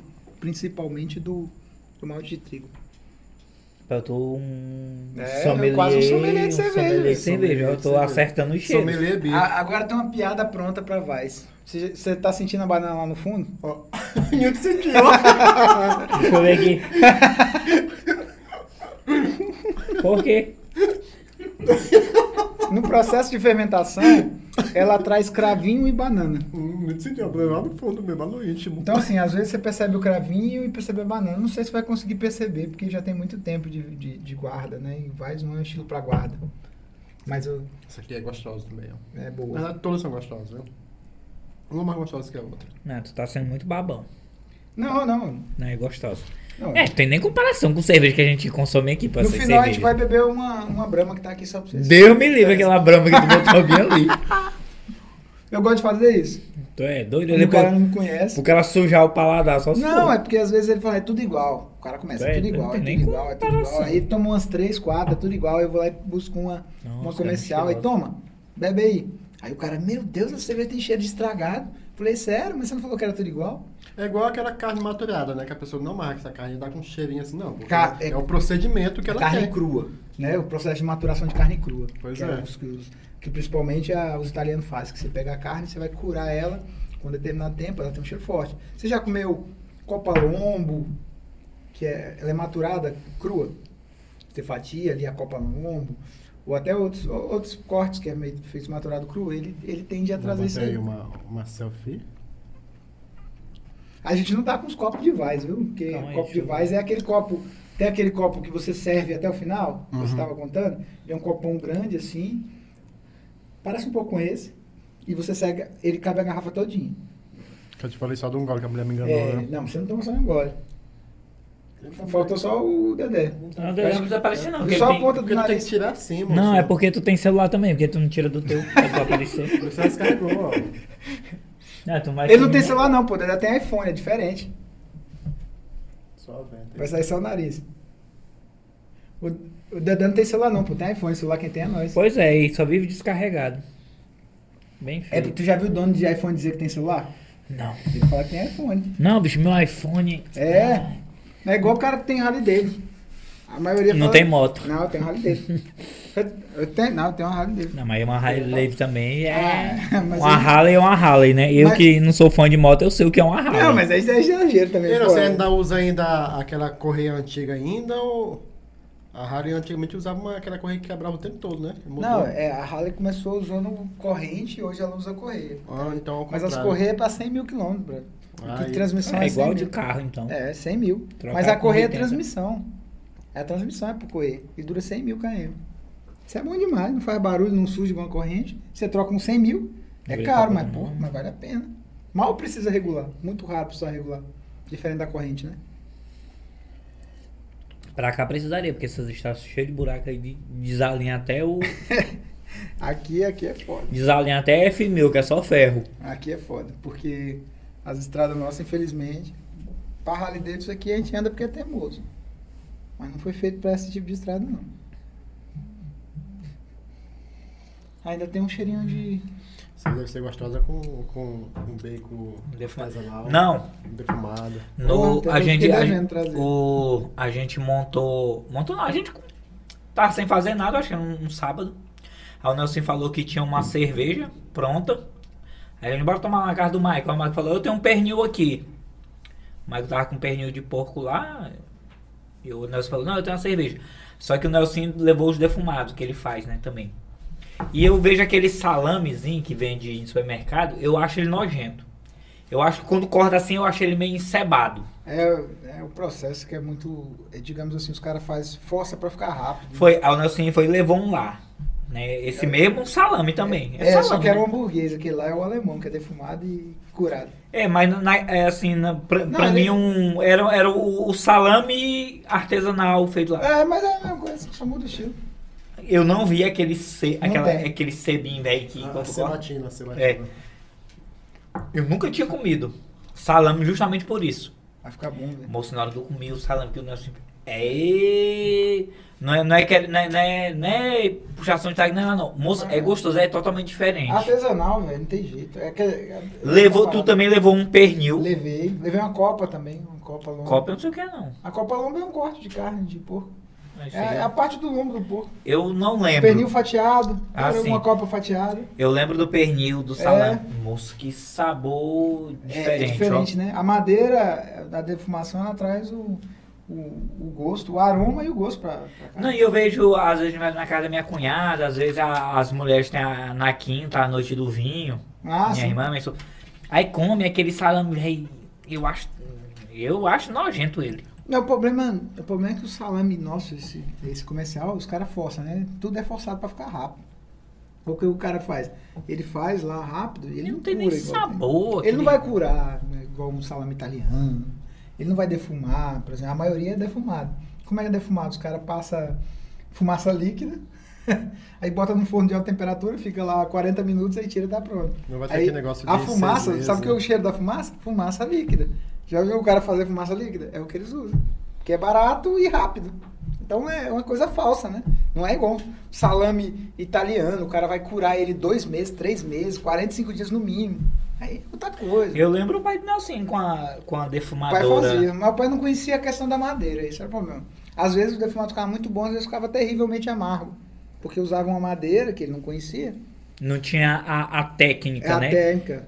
O conhecimento técnico, ele sabia fazer. Ele sabia tinha fazer. O, o que ele herdou, ele sabia É, fazer. exato. Porque a gente via lá, chega e ficava televisão de cachorro quando o pai Nelson tava defumando Fazia lá. aqueles defumadão, é. Só que às vezes ficava bom e às vezes ficava ruim, porque dependendo do tipo da madeira, ele não sabia disso, que ele- minha avó já fazia no fogão a lenha. Fogão a lenha lá, ela pegava, botava lá a carne, as linguiças e defumava em cima do fogão a lenha, botava madeira. Só que a madeira que ela usava, lá onde ela fazia, lá no Espírito Santo e tal, que ela usava para defumar, era uma madeira que era propícia a isso. Mesmo sendo uma madeira frutífera, a madeira era boa. Aí chegou aqui no Pará e usava o quê? Castanha, usava canela, as madeiras que, é, hum, que tem muito... Mas era o que tinha, né? Era que o que tinha. Mas ele se usava e resina, ele né? Resina. É, e ele não sabia. Aí deixava amarga, escura, ruim. Às vezes ficava boa porque a madeira que ele usava era boa, às vezes ficava ruim porque a madeira que ele usava era ruim. Mas ele não sabia esse conhecimento técnico, até porque não, não tinha como divulgar esse conhecimento, né? Então, você, você vai aprendendo. Eu só refinei o processo que ele já Na fazia. verdade, foi a, a internet que. Ajuda e atrapalha ao mesmo tempo. Não, assim, né, nessa questão do conhecimento. Porque essa, ó, eu. Eu sou um leigo, eu não tenho, assim. é, aptidão para uma cerveja artesanal, para fazer um, um defumado artesanal. Mas eu vi, passando por ali, Uhum. que o eucalipto ele tem uma É resina. ruim mesmo. é Entendeu? bom. Que intoxica, se ele vai na carne. E se tu comer um churrasco feito com madeira de eucalipto, vai se intoxicar e tu pode morrer. Aí é nisso que eu falo. Aí eu já disse, ó, o Nelson já sabe. Ele Eucalipto fez- e pinho, né? Pinho também, né? É, não é bom, não. Não é É bom. melhor madeiras frutíferas. Aí, ó, no caso, eu já sabe, ó. Fez o curso, beleza, mas aí ele fala, ah, é melhor tu pegar uma goiabeira, uma macieira. É. Normalmente se fala muito de macieira, Macieira, laranjeira. pecan, É, é laranjeira. O, a gente tem mais acesso à goiaba, né? A goiaba é mais neutra, é muito boa para fazer, é o que mais, mais- acesso, mas dá um resultado muito bom. Agora, existe tipos de defumação, a defumação tradicional que a gente usa, que é a clássica, que é a que eu, que eu uso, né? Que é onde você faz um processo de conservação e desidratação da carne, para dar sabor, é, para dar aroma e, e conservar. Existe o American Barbecue, que é o churrasco americano, onde consiste no processo de, de fazer a defumação, só que em temperatura mais alta, onde ele vai, digamos que, dissolver a gordura e mudar a fibra da carne. Ele defuma e assa ao mesmo tempo. Ah, O churrasco americano é assim. Diferente do nosso, que é só carvão e fogo, o deles não. Eles fazem um local confinado, fechado, alta temperatura, com fumaça, para defumar e assar ao mesmo tempo. Eles trabalham com temperatura alta. Aquilo vai fazer a carne ficar mais macia e vai ficar com gosto de defumado. É diferente do processo, é um processo diferente, né? Defumação é uma coisa, a- o American Barbecue é hoje, que é o churrasco americano, é outro. É legal. Eu acho assim, do churrasco americano eu acho muito O, gostoso. né? o- mas- aquele, o American Barbecue, fica aquela capa preta, Isso, né? É, é chama de é, anel de defumação. É, é, smoke ring. Mas o incrível é que fica pretinho e no meio fica bem, Bem claro. rosado. É, rosado, aquele- na, não, rosado nas bordas Isso, e no meio e mais branco. Branco, isso. É o American Barbecue é aquilo ali, eles defumam por fora, só como é alta temperatura, né? Não é, ela não pega tanto sabor, não incorpora tanto sabor, mas incorpora. E o que o, do American Barbecue tem umas coisas que eu não gosto muito é porque às vezes eles usam um molho muito forte para pincelar na carne, com bastante pimenta, bastante coisa, que às vezes tira um pouco do gosto Tira da carne. da não carne. são todos, né? Mas isso varia muito. O brasileiro, por que, que o brasileiro é considerado um dos melhores churrascos do mundo? Porque a gente só usa sal. A gente só usa sal grosso. A carne moa com sal grosso, faz ali. Aí a forma que o churrasqueiro vai fazer vai dar diferença na- no churrasco. O, o, por que, que o argentino é um dos melhores do mundo? Porque a carne deles é melhor, não desmerecendo o Nelore, mas o cara usa Red Angus, usa Angus, que... Cara Não desmerecendo o Nelore, mas, pô. É, Aí o cara vai falar de churrasco e mete um Nelorezão no meio. Porra, Agora que a gente já conhece aí que tem. É, não, é porque o Nelore nosso, a gente tem uma região de morro pra cacete. Fica Sobe muito e desce musculoso, né? musculoso. Os Nelorezão bombadão musculoso. Músculo é duro, né? Só que aqui já estão começando a criar o Nelore confinado. Já tem até ONG em cima aí, caindo em cima, É, maltratando o animal. É muito mimimi. é um, é um animal Cara, feito pra abate, né? eu, eu, eu fico sempre nessa, nessa treta aí, eu acho estranho demais. Eu não concordo de forma nenhuma maltratar animal. Você vai criar pra comer, você vai criar uma galinha, um porco, um boi, você, vai, você não tem que maltratar o bicho. Deixa ele criar solto lá, quando tem que matar, você vai criar pra comer. Você não tá criando pra ficar olhando pra ele. Aí gera muito preconceito. Ah, vai matar o bicho. É claro, pô, você tá criando pra quê? Pra comer. Você acha que você vai comprar no açougue um pedaço de porco? Alguém tem que matar aquele porco. Ele não, não vem, não sai da empresa pronto, lá não é feito da Não empresa nasce 3D. cortado. 3D não sai cortado pronto, não. Aí, pá, você, você cria porco, você mata porco. Sim, você acha que o porco faz como? Ah, mas você tem coragem de matar? Hum. Você acha que o porco vai. Você vai comer ele como? Você vai comer ele vivo? Então tem umas coisas assim que eu acho meio sem noção. O cara. Não, que pai, coitadinho. Pô, Mas- mas. Sempre gosta de comer, né? Um baconzinho frito na casa É, dele. e o beco vem da onde? É, Vem do vento, né? Bacon frito é foda. eu, eu lembro meu pai, na roça lá, tinha um índio que trabalhava com ele, né? Aí tinha um porco que ele tava três anos lá alimentando um porco solto. O porco tinha até nome. Aí o pai falou assim, índio, vai lá buscar o porco lá pra, pra gente matar ele. Chama ele lá que ele vem aqui, a gente matar ele aqui perto pra não dar trabalho, pra carregar que tá pesado. O índio foi buscar o porco chorando, a lágrima descer do olho. Isso é muita maldade. A gente cria o bicho três anos, dá nome, chama pelo nome pra depois matar. É muita tristeza. E aí a lágrima desceu do olho. Meu pai, rapaz, tu deixa de frescura. Não, o senhor não tem dó. Ele falou, eu cria pra comer, ué. Aí, não, mas dá nome pro bicho, vira animal de estimação. Não, tem isso não. Vem cá, traz ele aqui. Não, desceu o pau. Matamos, limpamos, cortamos, fritamos, fizemos linguiça. E ele comeu? Comeu! Mas, rapaz, você não comeu arroz de suan ali, ó. É, rapaz, É. suan é bom demais, ó. Você tira o suan e você corta ele no machado. Não, no machado não, né? Assim. É o suan no machado, pô. Você sabe o que é o suan? Sei. É o lombo do É porco. o lombo do porco. Ele tá muito pré-história. Como, ó, quando o cara corta no machado, às vezes pode esfarelar Nossa. o osso. Mas como é que você corta de outra forma? O tu Não corta igual uma na- forma. eu não corto nenhuma forma. eu não corto nenhuma forma, mas eu já vi. Os caras congelam, igual a costela e tem. Ah, não. Aí beleza, na rua beleza. Agora meu pai hoje Não, tá- é, no caso lá, mas tinha a é, serra cortava lá. no né? machado. Seguido não corta não, bro. Tenta cortar. Não, segredo não, eu sei que é no machado. Eu só falando agora que eu conheço também. Não, não. Porque o cara corta a costela no machado, aí esfarela às vezes, Ah. quando vai fazer o, É, não. o caldo e. Sai, sai farelo. Não. É, faz o arroz, mas o arroz é mais difícil, mas no caldo pode sair. Não, é mas lá, lá matando a forma natural, natural você faz lá, você bota um, um tijolo, umas pedras, tá com taxa em cima, você mata o porco lá e mata no machado, que seja, aí depois você pica no machado com o que você tem lá, você vai fazer o que você tem na roça. O meu pai hoje, por exemplo, ele tem uma serra, uma serra elétrica que ele consegue picar ela e tal, que hoje já tem, mas antigamente era no machado, velho. Não, não falei. No, segura lá no o caso, lombo eu e- falei. É. Uai! Eu falei no caso do machado por causa de, de esfarelar. É, mas acontece falar lá mesmo. Mas Aí, no aí arroz- na hora de tu comer aquele caldinho gostoso. É, mas no arroz é de boa, que é o, o tradicional. assim, né? Não, o Yosuan nem é com caldo. Não, o tradicional do suan é você pega. O que, que você faz? Você pega o suan, pica ele ali, que é o lombo do porco, frita ele ali no, no, no tempero ali com alho, pimenta do reino, sal. Depois que ele começa a fritar, que ele dá aquela fritada, você joga o arroz, aí você cozinha o arroz junto com o suan.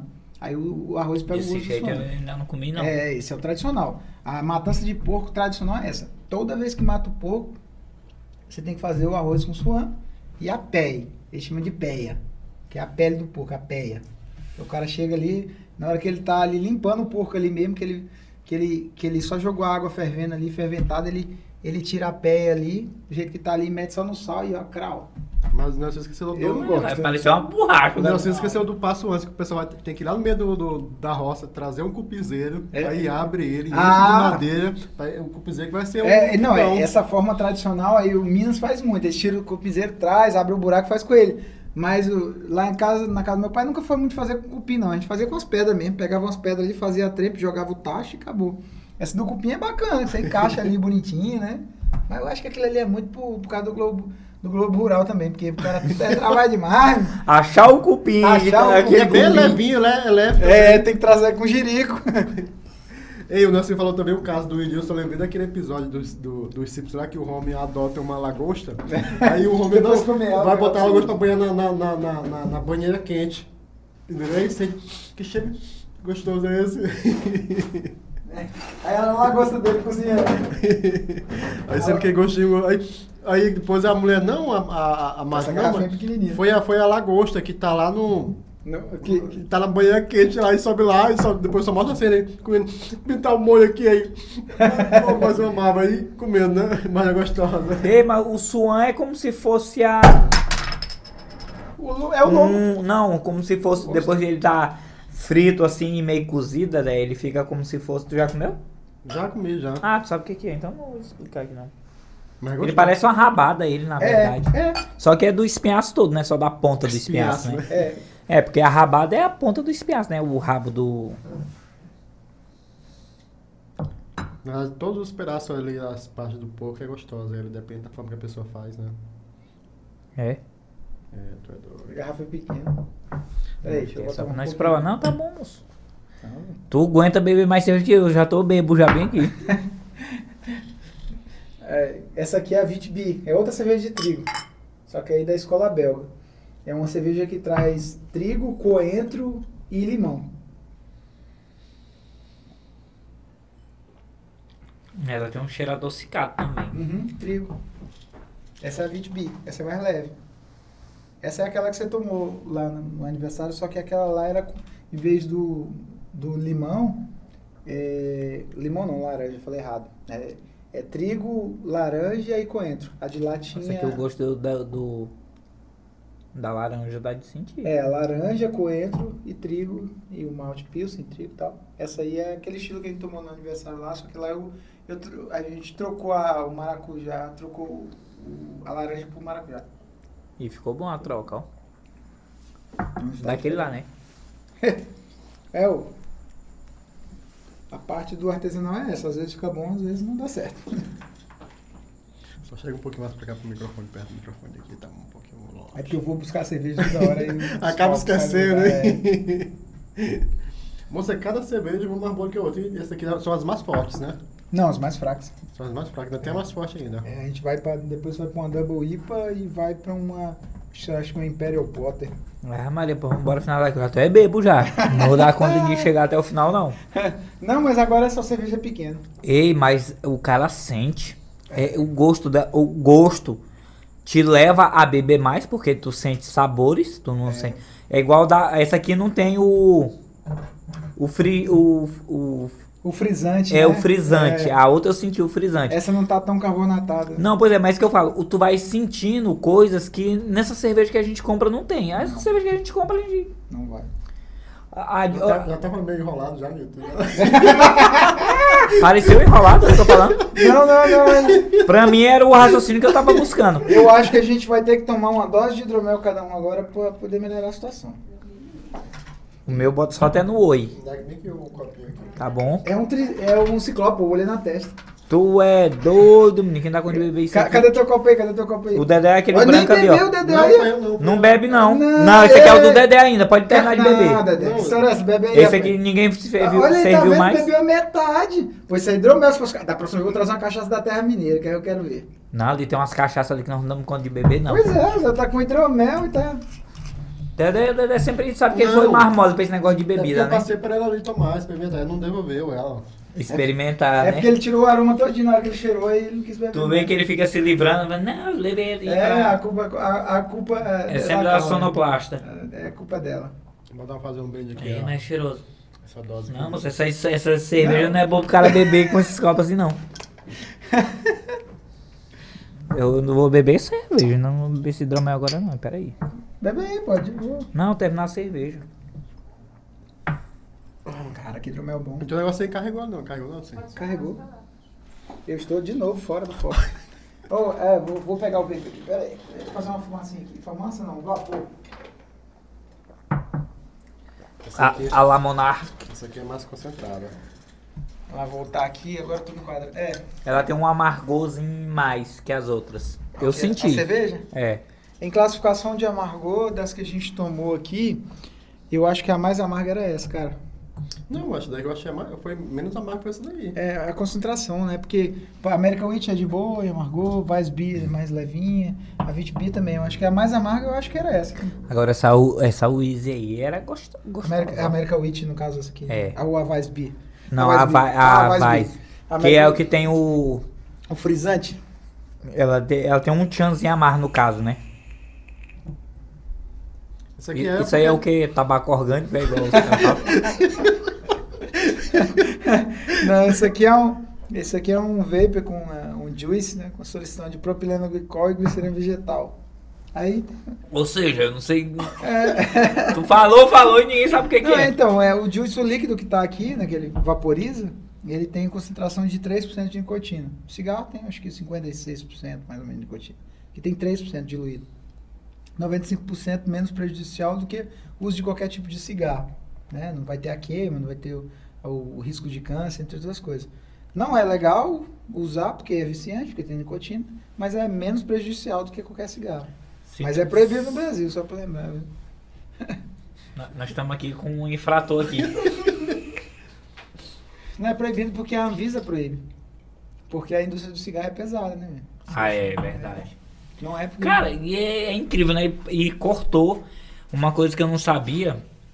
É que foi- diminuiu a questão da propaganda do cigarro, né? Não, não pode fazer propaganda do cigarro, é tanto que os caras só fazem a, a contra, não é isso? É. Só do Ministério da Saúde adverte que esse produto faz mal. E brinquedo pra criança. Tu sabia dessa aí que não pode fazer comercial? Moça, você Qual a última vez que tu viu um, um comercial de um brinquedo pra criança? Tem tempo. Aqui quando a gente vê no, no, no YouTube Kids, né? Não, e eu tô falando Na TV aberta. Ah, propaganda na TV aberta. ah, você quer ver que interessante? ó, como é que o vapor fica no copo?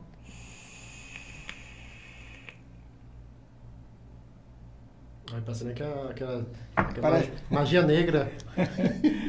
Misticismo. As, as brumas de Avalon. É, parece mesmo. Ei, já viu aquele não sei o que do bairro chinês lá? Caramba, O não sai não, ó. massacre no bairro chinês. Ah, aquele filme é O massa. cara tomava um, um copo só de fumaça, né? E ela fica, ela fica no copo o tempão. Hum. Essa daqui também é gostosa. É, então vamos lá. Vocês já tomaram hidromel, pô? A minha pode trazer, Nil tomou não, Nil tomou não. Nelson, tu. pode trazer outra cerveja lá. Antes de encerrar, vamos tomar outra. Não, já foi. o Nelson fabrica cerveja. O pai dele fabricava cachaça, ele também. Aí vem empurrar a cachaça e cerveja de nós. Pô, Até doido, hein? Ninguém Mas esse aqui, não. esse aqui que é o bom, moço. Ó, agora nós vamos... Não, é não aguentar desse, desse rojão aqui, ó. É porque a gente está no mesmo Caralho, ritmo. nós É estamos no mesmo mesmo ritmo. ritmo. É, isso Nós aí. estamos, tomamos uma Vit Beer, que é praticamente uma Fruit Beer, porque tem laranja e coentro. Eu, Agora, aqui é um exemplo de uma cervejaria 100% amazônica. Eu acho que, se não me engano, é a primeira do Pará. Eu acho que é uma das primeiras do, do- da região amazônica, que é a Amazon Beer, né? Desde 2000 ela já fabrica cerveja. Essa é uma Fruit Beer, que é uma cerveja com bacuri. É uma fruta regional e tal. Então, Bacuri. É bem diferenciada. É bem legal de, de, tipo... Eu vou até focar aqui na câmera, o pessoal possa ver melhor. Cerveja fresh. É uma cerveja chamada de fruit beer, né? Porque toda cerveja, a não ser os estilos específicos, que faz a adição de fruta, é chamada de Tira fruit esse beer. drama aí de perto, não, sei se nós já botou outra dose Daqui pra a nós. pouco, claro, mas não tenha dúvida disso.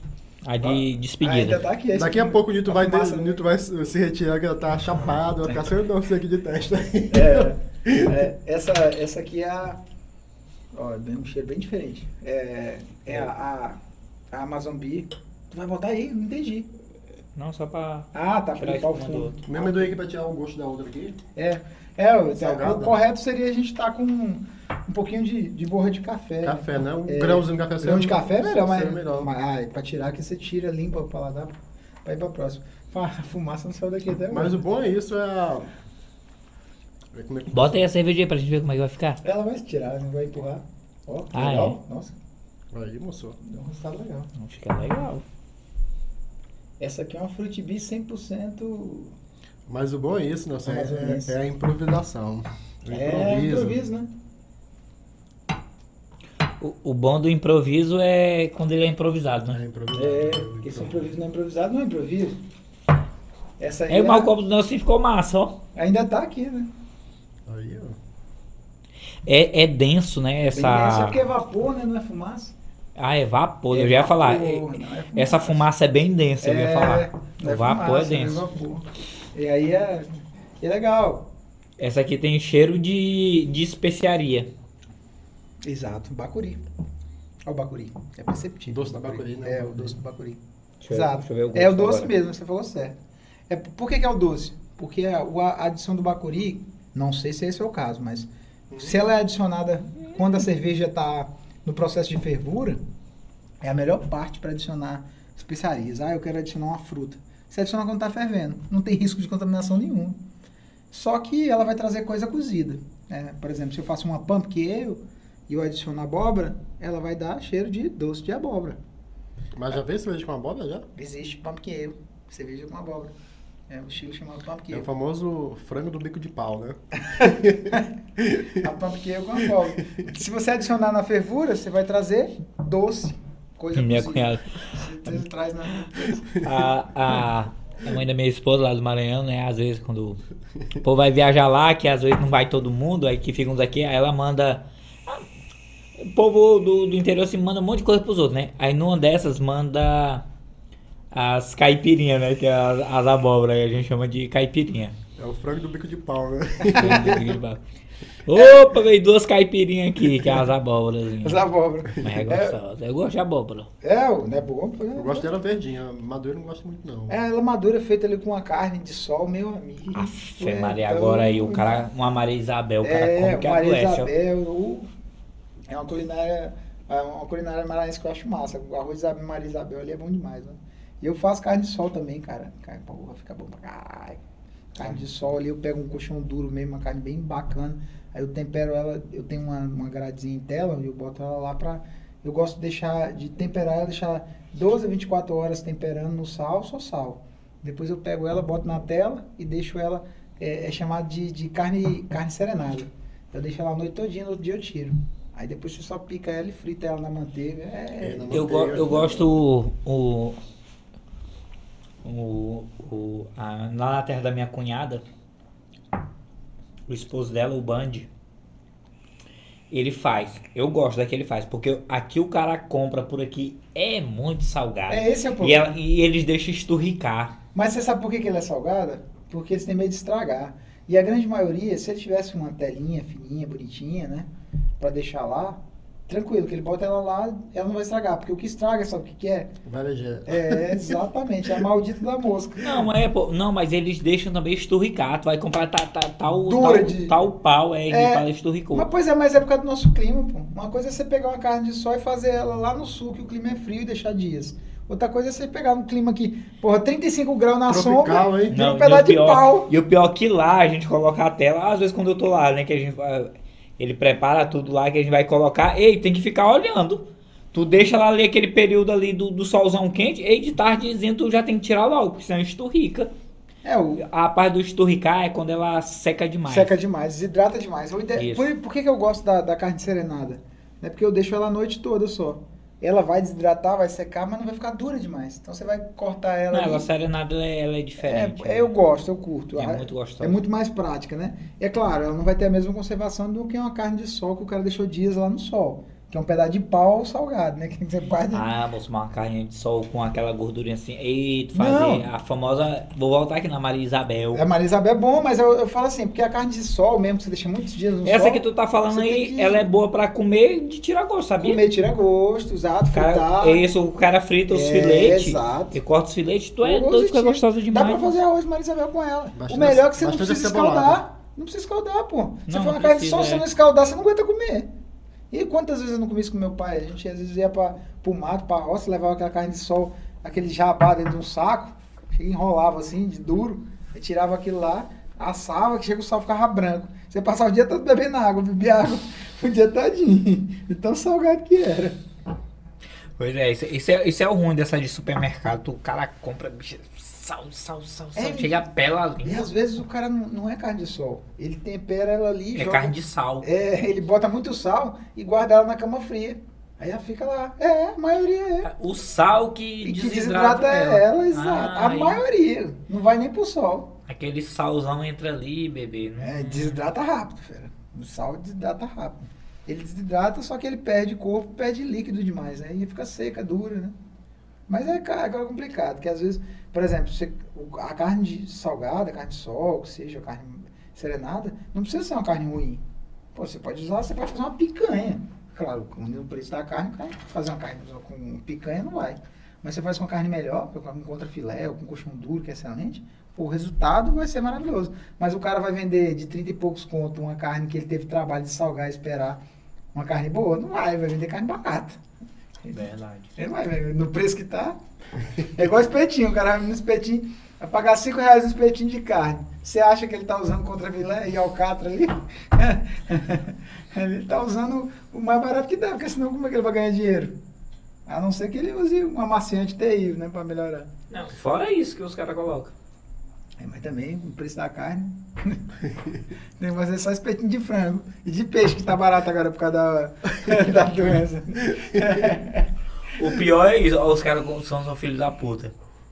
Toda hora sai, quando a carne, tá- quando a carne tá no auge, aí já entra que apareceu é, alguma fazenda aí, apareceu vaca louca, não sei o que, aí os caras tentam derrubar. É, baixa o preço. preço. O, o- nessa, a carne hoje tá lá em cima. Aí os caras apareceu uma, uma doença aí que, de peixe de rio, mas aí jogaram pros peixes de criador. O detalhe se- é que essa doença sempre existiu. Não, É sempre muito existiu, mas é uma, é uma, é uma doença Só tinha tampando assim. Pra quê, mano? de peixe de rio de rio e outra, se tu deixar a carne apodrecer, né? Ele não, não aparecendo nada. É, não, é a forma que você conserva o peixe, né? Tipo, não conserva, mas você transporta. Isso, pelo mais. que eu vi, eu, eu dei uma pesquisada, também não fui tão a fundo, É, não sou eu, nem agrônomo, mas O que eu pensei foi isso. o, o de criador, o de criar, é, criadores, criador, É, porque é, cria- é de como se fosse criado da, confinado. é, da, da da piscicultura, piscicultura, ele é, ele é muito confiável, pô. Não é igual o peixe de rio. O peixe de rio, ele tá mais propício a pegar o É, vermezinho. dependendo do, do, Porque tem contaminação da mesmo. contaminação da rios água, e tal. ambiental. né? Já no, no, no, no, no, no criador, criador, criador, tá fazendo efeito já a cerveja já, mano. Não, não vamos dar no, no criador, no criador. no- Tu viu que ele ficou bem que me olhando quando eu falava. Eu, que eu queria achar outra pronúncia do. é criador, Sinônimo, né, criador. pra isso. No criador lá, eles jogam um produto lá, antes de secar o, o, o que é a, a- eu Não sei se é o poço ou se é o, o açude, não, apesar de falar de açude. A, a cacimba. A cacimba lá, eles jogam um produto, que esse produto eles vão, jogam um produto. Eles chamam de tanque, É né? o tanque, joga aquele produto dentro, entendeu? Eles vão esvaziar o tanque, entendeu? É Aí- dois. É uns três produtos que joga. Pois é, esvazia o tanque, mas não pode ter nenhum peixe dentro. Depois que esvazia, tem um tempo. Que é pra matar, inclusive, esse- esses peixes inativos. Essas. Ah, por é. matar, não sei o que, que come os É o alevinhos. cará, né? Isso. A traíra. Eles comem esses alevinhos Come- tudinho. come mesmo. Se o cara deixar, eles viram. Se os caras não botar esse produto pra matar, eles comem os Mas alevinhos. o, o engraçado é que o cara vai lá e leva os alevinos com o maior cuidado do mundo Uhum. e tal. Aí o cara faz um- uma represa no meio do nada, enche de traíra e cará de graça, né? Não precisa botar nenhum. Onde onde é que esses bichos vêm, hein? Vem, vem no pé do, do, do, do Socó. O, Socó, o Martim Pescador. Traz ele, no- no- ele traz é, a, é a incrível, ova. né? a ova no pé. E ele bate lá e, e os bichos se multiplicam. É igual cachorro caramelo. Tu, não tu precisa cultivar, não, velho. Eles nascem sozinhos aí, saem criando pela rua e se multiplicando. Mas tem ideia, o Newton uma vez, eu acho que o Newton perdeu, o Newton um cachorro caramelo, perdeu, perdeu em. Acho que foi em 98, depois perdeu ele. Aí o Newton, o Newton trouxe 10 cachorros caramelo pensando que era o dele. Tudo igual. É tudo igual, né? Tudo igual, né? A gente levava, não, isso aqui não é o Jack, não. Aí levava, É, é traz igual outro. Não, aquele é do gato, pô, não tem o gato. O gato lá, com, o cara perdeu o gato, aí foi. Aí na rua achou um gato, depois o outro gato chegou, era igual, tava com dois gatos igualzinho. Cachorro caramelo, o cara não pode perder por aí, não. É, que tem É quase igual, complicado. Isso se cara. multiplica, pô, por osmose, eu acho que vai encostando um no outro e vai gerando outro. Não precisa muito. Alto se multiplica. Pois é, não, aí, é é, nós estávamos falando da questão da carne, pois é isso, os caras acham isso aí, quando o preço vai lá em cima, os caras acham uma merda que já aconteceu. Pra baixar o preço. Não, e outra que tá aí, Pô, eu, eu acho que a gente tem que inventar uma doença pra picanha, velho. Tá tem, é, específica pra ela. Tem tanto tempo que eu não como uma picanha, acho que tem que inventar uma doença pra O ela. valor tá lá em cima, né? É não, pra ela baixar, pô, porque, pô, baixar pra o comer preço picanha não dá mal. Bicho, não. quanto é que tá uma pi- Eu nem sei quanto é que tá o preço da Cara, picanha. depende do açougue de, de 68 a 80 reais. Tava 42 a 48. Não, não, isso aí, isso aí é o contrafilé. Ó, pô. não, tava, ó, Ah! antes, antes dessa... Verbo conjugado no passado. Esse já aumentou esse- 20, Esse daí é 20 ossada pau já. carnuda.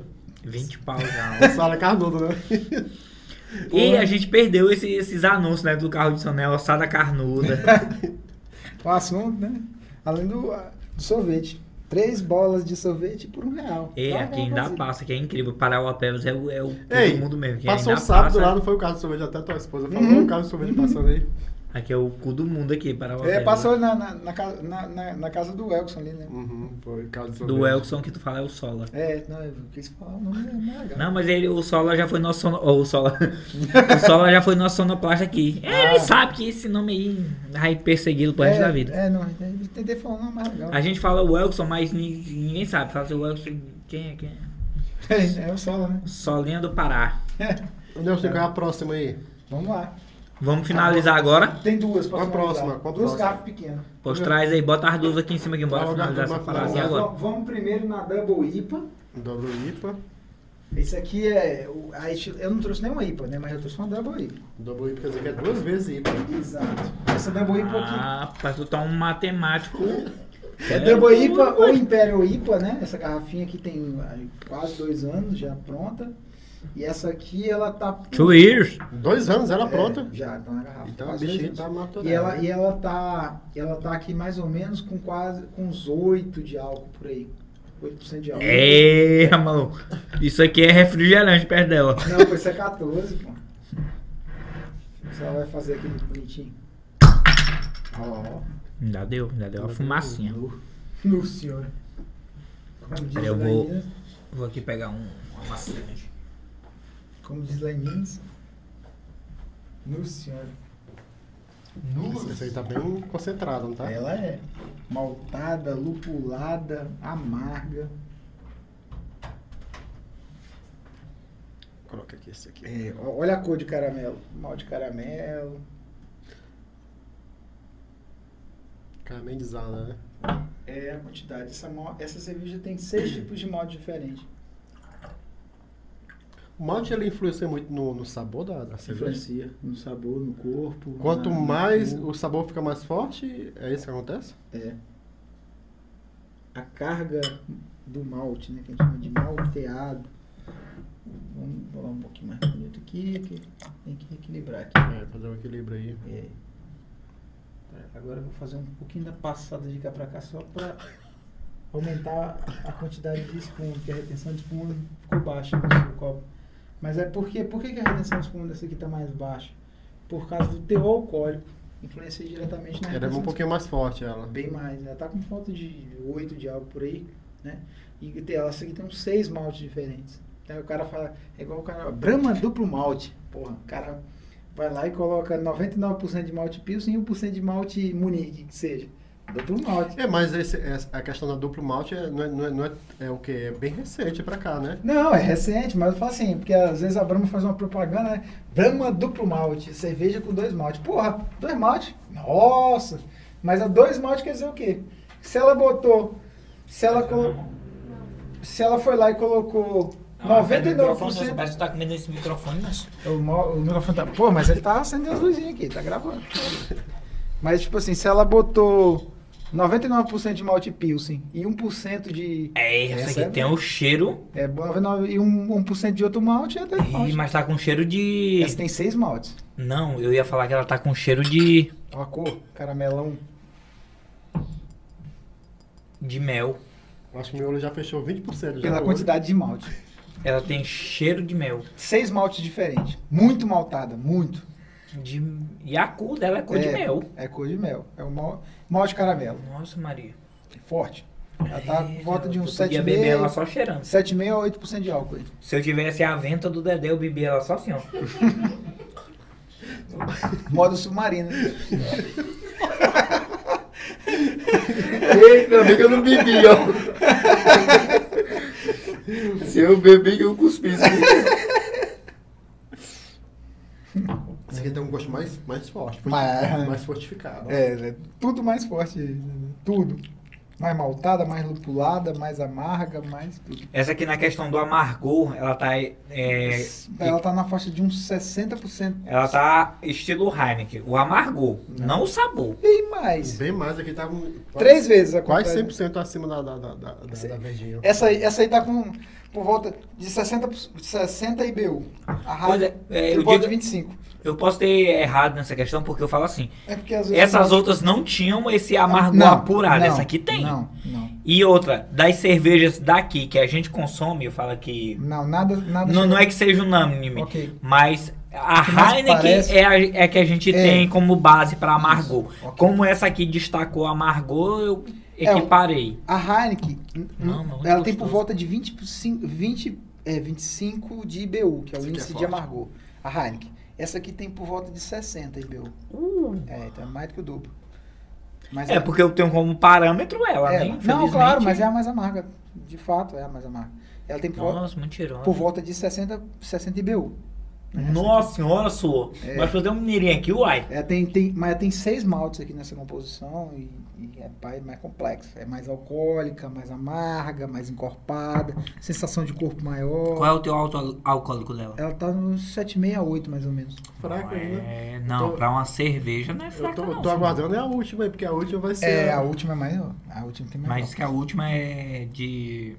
Essa aqui é 32, a, a, pessoal. a última é uma Potter. É, Não, de, 32 é não. de frutas? Tem quase 10, não. Ah, não, a de fruta foi a da A de- Amazon, né? É, da, da Ford. Da Amazonas, do Amazonas. Amazon É, Beer. é de Belém, né? Belém, Bacuri. É a Fruit Beer. Nossa, show de bola. Amazon Beer. Cara, essa porra não é difundida pra cá. Tem aqui, Da ó. Amazon Bee. Tem aqui, aqui É, na. é tem, difícil de achar. Tem um bar do macaco. tem um né? bar do macaco Não, que pois é, o cara acha lá. O cara não acha isso aí no supermercado, pô. Não. Não, mas Tinha tipo- no IPCena, mas não tem mais. Lá em Belém, É o que tu tem, né? falou. Vem a primeira vez, a galera compra É. aí. É isso que eu acho errado. Pô, você traz, depois não traz mais. Isso aqui é foda. porque Às vezes você quer comprar de novo, não tem. Belém tem, mas não é tão divulgado. Tipo assim, tem alguns lugares, mas... Por exemplo, você vai em Belo Horizonte, você vai em qualquer supermercado de BH, tem um zilhão de cervejas de Minas Gerais. Até porque Belo Horizonte é considerada a belga brasileira, né? Só o Jardim Canadá tem sete cervejarias. Só um bairro. Então, Caralho. é, um nível é diferenciado. E em qualquer supermercado você vai, velho, tem um monte de cerveja. Tudo de Minas Gerais. Os caras são patriotas, assim. Ah, não, mas tem que ser, pô. Tem que ser mesmo, tem que mas- valor à Mas aí região, você vai né? no Pará, velho. Qual a cerveja mais conhecida do Pará? Amazombi. Aí Aonde é que, você não, acha pra comprar? não, aí é que os caras só querem falar de, de pato no, no tucupi, é, é de maniçoba, é de Tacacá. tacacá. E, pô, tem as bebidas Bicho, também. nós temos aqui, ó. Entendeu? Eu vou fazer propaganda pros caras porque vale a propaganda. Lá em, em Paragominas tem a Seven Cats, que fazem cervejas maravilhosas. Eles já mandam para vários lugares do Pará. Aqui em Paraupebas tem cerveja dele, tem chopp deles em alguns lugares. E é sete gatos. O símbolo deles são sete Eu acho gatos. que eu já bebi lá na tua casa. Seven Cats? Deve ter, eu trouxe Graule deles. Eu trouxe Graule quando eu fui lá. Já três vezes que eu vou lá, eu sempre bebo com os caras. Muito boa a cerveja, maravilhosa. Chama Seven Cats. É, de acordo com o filho deles lá, o filho do dono, na verdade. O que é um gato tem donos. oito vidas, né? É, Na... não é nove vidas, não? É, não? Não é sete, não? É sete? Ixi, nós bebemos demais. Então, é então é, é as vidas Mas, tudinha. é, mas por que, que é Seven Cats? É Eu sete gatos e Mas- sete vidas cada mas eu um. perguntei, eu conversando com um filho lá do dono, que também é dono, né? Que é, inclusive o cervejeiro da cervejaria é o filho, fez até o curso lá na, na, na Escola Superior do Malte. Ele, ele contando a história lá. Eu levei umas cervejas que eu tinha feito lá tal. Pra ele, ele contou. Ele contou a Tá- história. tá lá, ó, ó, ó, ó. É amarga, velho. É bem amargo, moça. aí É gostoso. Não, eu bebi aí. Ah, tomou dose ali. Aí Agora- ficou doce, aí ficou amarga. Agora eu vou limpar. Agora- aí ele pegou e. Aí ele foi contar a história, né? Seven Cats. Sabe por que o nome é massa? Aí eu falei, sete gatos. Aí ele falou, não, é seis gatos. Eu conversando com a mamãe, a mãe dele, né? É, a esposa do, mari- do, do pai dele. E lá em casa tinha seis gatos que a gente criava. Aí ela falou assim, não, são seis gatos, são sete, porque tem seu pai. Aí ficou o nome, Seven Cats. Que é. Ô, propaganda errada isso daí. É, mas, não, mas achei bacana, pô. Isso são com sete certeza, gatinhos. sete gatos. É, os se- é os gatinhos, assim, o desenho. Não, é igual lá em casa Ela podia usar o filho, né? Normalmente é que a mulher É, é, sempre puta com o cara. Aí puxa pro filho, mas foi legal. Mas jogou E- o cara de boa. Isso daí. Não, e Altamira Bi, velho, porra, no meio do nada. Se eu acho que o acesso pra gente é difícil, imagina pra quem tem Altamira. Altamira Bia. Altamira Bi, faz altas cervejas boas pra caramba. Ué, doido. Eu fui uma Bia. vez pra Altamira. É, eu, eu, eu passei lá a última vez que eu fui pra Santarém.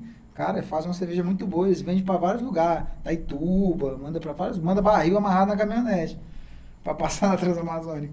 Então, assim, pô, Pará tem vários exemplos aqui, velho. Tem os barbudos de garagem, cara. Os caras são foda lá de, lá de Belém. Foda, foda. É um- é, são os amigos que faziam cerveja na garagem. E eles faziam cerveja cigana. Já fizeram cerveja, inclusive, lá na Amazonbi e outras cervejarias. Né? Cigano é o cara que usa o equipamento para fazer a cerveja dele.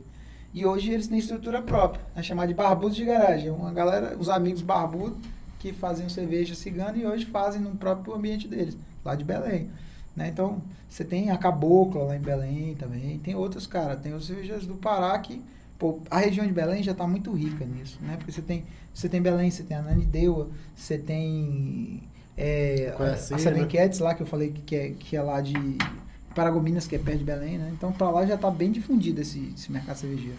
Pra nossa região aqui, cara, não tem muita coisa, né? Você vê, Paraupebas tem aqui, tem a EON, né? Marabá, tem uma cervejaria lá, que é, eu não lembro o nome agora, porque House Beer, eu acho que, que era uma, era de um dono, passou para outro. E no mais, não tem. Você vê, você vê, Canaã não tem, Curionópolis, Eldorado. Não, mas tipo assim, Não tem. Não é nem a questão da, da quantidade e nem levar pra qualidade. É a questão de. Difundir essa cultura. de ei, tem, é boa, Uhum. entendeu? Vamos, vamos mostrar pra galera. Vamos divulgar e comercializar Não, a e, cerveja. e tem, que tem que respeitar algo que é nosso. Porra, igual eu tô falando, eu tô aqui com o boné da EON. Né? Ah, É um Não, show de bola, Cervejas excelentes, tem pratos maravilhosos, nível assim. Não, altíssimo. quem vai lá no Eon vê o diferencial. De frente para o De rio. frente pro Rio Paropebas, cara, bem na curva, mas o lugar, pô, pôr do sol neon, tomando um, uma Pilsen, ou que seja uma Weiss, um Stout, olhando para aquele ambiente lá, você pede uma porção de barriga de porco frita, nossa, barriguinha frita com a selga, meu amigo, ali. Nossa senhora. Você tá doido. É bom demais na conta. Então, assim, é, isso aqui é nosso, né? Não, e a gente não vê nada sendo é, divulgado, pô.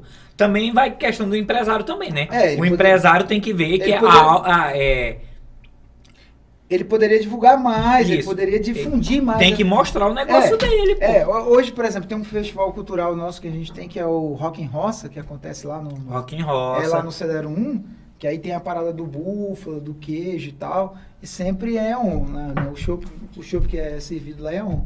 Cara, é um evento massa, quem tiver oportunidade vá conhecer, porque eu fui já duas vezes e é muito bom, muito bom, o evento é Nossa, massa, cerveja boa. cerveja boa e, ah, cara, vale a pena, vale a pena. E assim, a gente tem que trazer um pouco dessa cultura, né?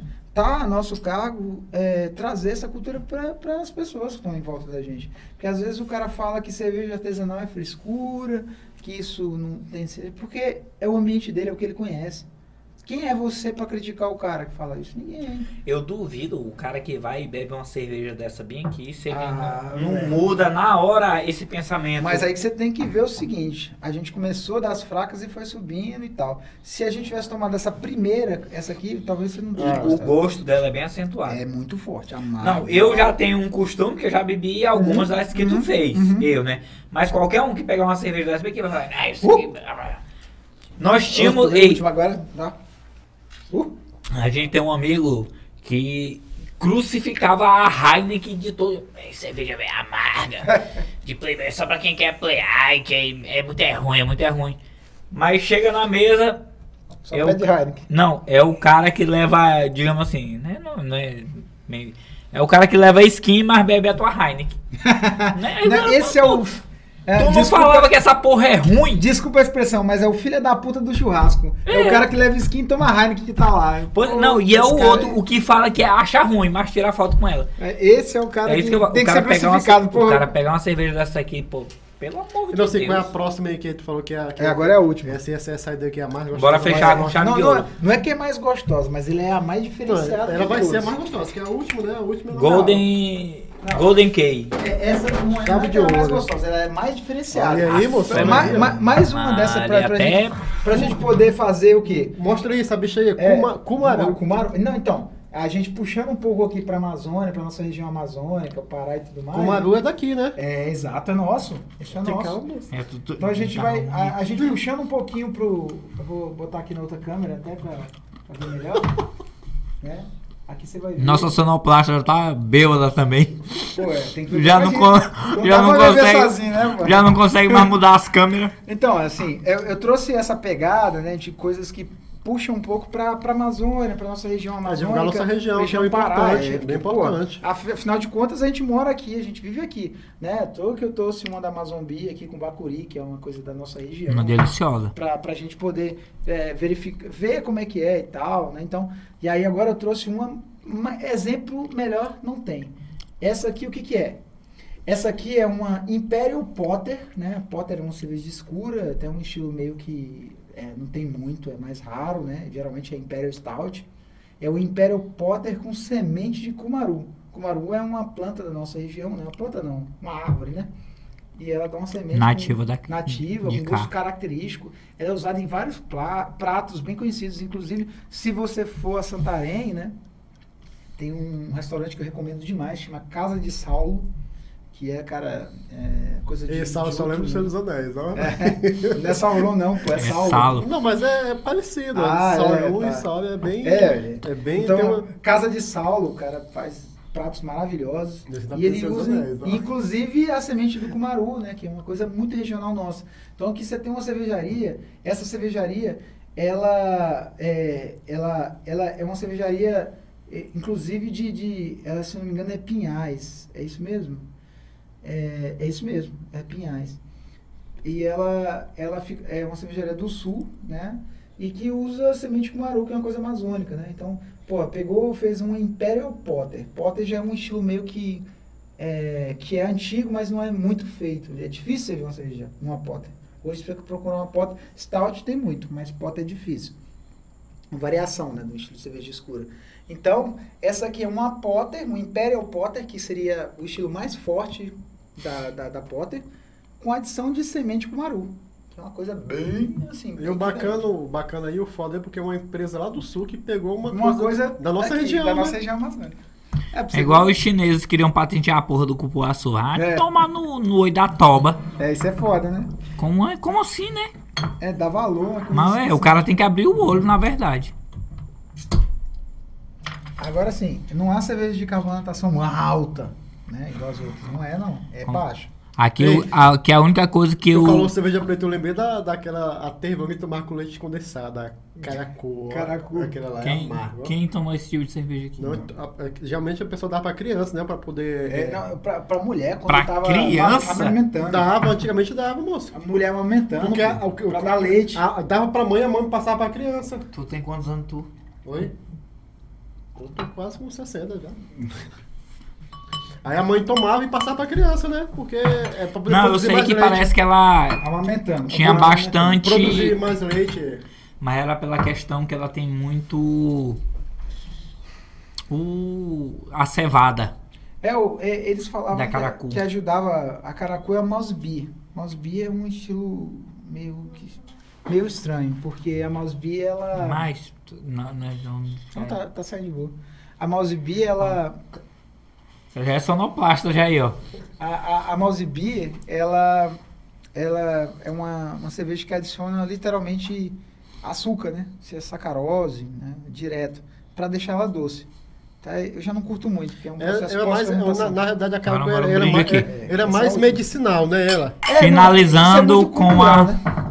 É, é, Era mais Finalizando com a. Ukumaru. é, essa aí Cerveja forte e escura. essa é uma cerveja um Imperial Potter com adição de semente cumaru. Ela. Cara, eu nunca bebi caracu, não. Eu já bebi, é Já cara. já. É adocicada, é? Geralmente misturava com leite Essa é condensado. forte. É, Essa, o cheiro dela remete ao quê? Ela tá com 10.1 de álcool. Oh, ela é braba. ó. Pelo cheiro, Dedé. Olha o Kumaru aí, Pelo nossa. cheiro quase É o Kumaru. senti o gosto. É diferente pra caralho. Tem um Particularmente de... eu nunca tomei. Essa garrafa aí é Ela tem um cheiro de, de açúcar quando ele já tá torrado, quando ele já tá pretinho. É o ele- malte torrado, né? É que é o malte torrado que tem. É, pra mim o que remete o cheiro dela Mas é o quando o Kumaru- açúcar já tá preto. O Kumaru ele- também, ó. O Kumaru é forte. Ele tem um, um álcool superior. Você sabe o que é álcool superior? É você- quando você sente o álcool no nariz. Ó, Dedé, sente o álcool aí. Dedé vai- Nossa, que gostosa. O álcool superior é que você sente, É percebe o igual a gente falou, tipo assim, tem um cheiro assim de torrão de açúcar Uhum. quando De, queima. de açúcar torrado, mas já queimada, que ele É. já tá preto. É porque tem um muito malte torrado, né? E tem o Kumaru também, que o Kumaru é. É bem. É Então vamos fazer o seguinte, vamos encerrar com, esse, com essa cerveja aqui gostosa aqui. Não, não, na verdade a gente não vai encerrar, porque depois de terminar essa aqui, a gente vai tomar uma brama. Deus Não, me livre, vai, não, vamos vai. encerrar com essa daqui. Não, vai tomar uma brama. Nós tem que tomar a brama pra vocês verem a diferença. Deus me livre de, de nós tínhamos que beber lá no começo. Não, nós tem que tomar a brama só pra você perceber a diferença. Nós disse que é. Pelo amor de Deus, ver diferença de brama pra, pra não, mas eu quero depois vocês tomem tudo, aí você vai tomar a brama e vai falar assim, o que, que você sente no cheiro da brama? O que, que você sente no aroma da brama? Ah, o cheiro, sim, sim. é, exato. Não precisa tomar não, só sentir o cheiro. Só lembrando a você que ainda não é inscrito no nosso canal, que você se inscreva no nosso canal. Estamos quase batendo a nossa meta aqui de alcançar mil inscritos no nosso canal. Eu peço a você que se você gostou desse papo, deixe seu like, curta, compartilhe aí e nos ajude a chegar aos mil inscri- inscritos. Eita, pô, já Não se esqueça de compartilhar nas suas redes sociais, tá? Compartilhar nos grupos de amigos, família, enfim. Fazer um compartilhamento legal para que a gente possa alcançar esses mil inscritos, porque hoje a gente depende muito disso, né? É, é, é meta, a gente vai, depois dos mil inscritos, né, a gente vai poder fazer muito mais coisa no nosso canal do YouTube, vai abrir muito mais. Os horizontes vão se abrir pro É. nosso canal, então a gente pede pra você que, por favor, nos ajude, se inscreva no nosso canal, nos ajude dessa força. Pra você não custa nada, é dois segundinhos ali, é só clicar ali, se inscrever e pra nós ajuda demais e vai fazer uma diferença muito grande aqui no nosso canal. Então eu conto com você, peço sua ajuda aí pra você estar se inscrevendo aí e nos ajudando. É, é, eu concordo, até porque, como ele falou, é gratuito e você vai estar de, de- é, fazendo a divulgação de uma cultura, né? Como a gente está falando aqui hoje de cerveja, é, é como se você estivesse lendo um livro, né? A gente está dando uma informação gratuita, né? Está falando que você possa conhecer esse mundo de, de sabores e aromas de uma forma gratuita, né? Sem você pagar nada por isso. Então, o que você pode fazer é se inscrever no canal, divulgar, compartilhar e fazer com que mais pessoas tenham acesso a essa informação gratuita. Isso aí é muito bom. Valeu. Isso é bom. Isso aí, bom gente. demais. Dê essa força aí pra gente aí, a gente precisa muito.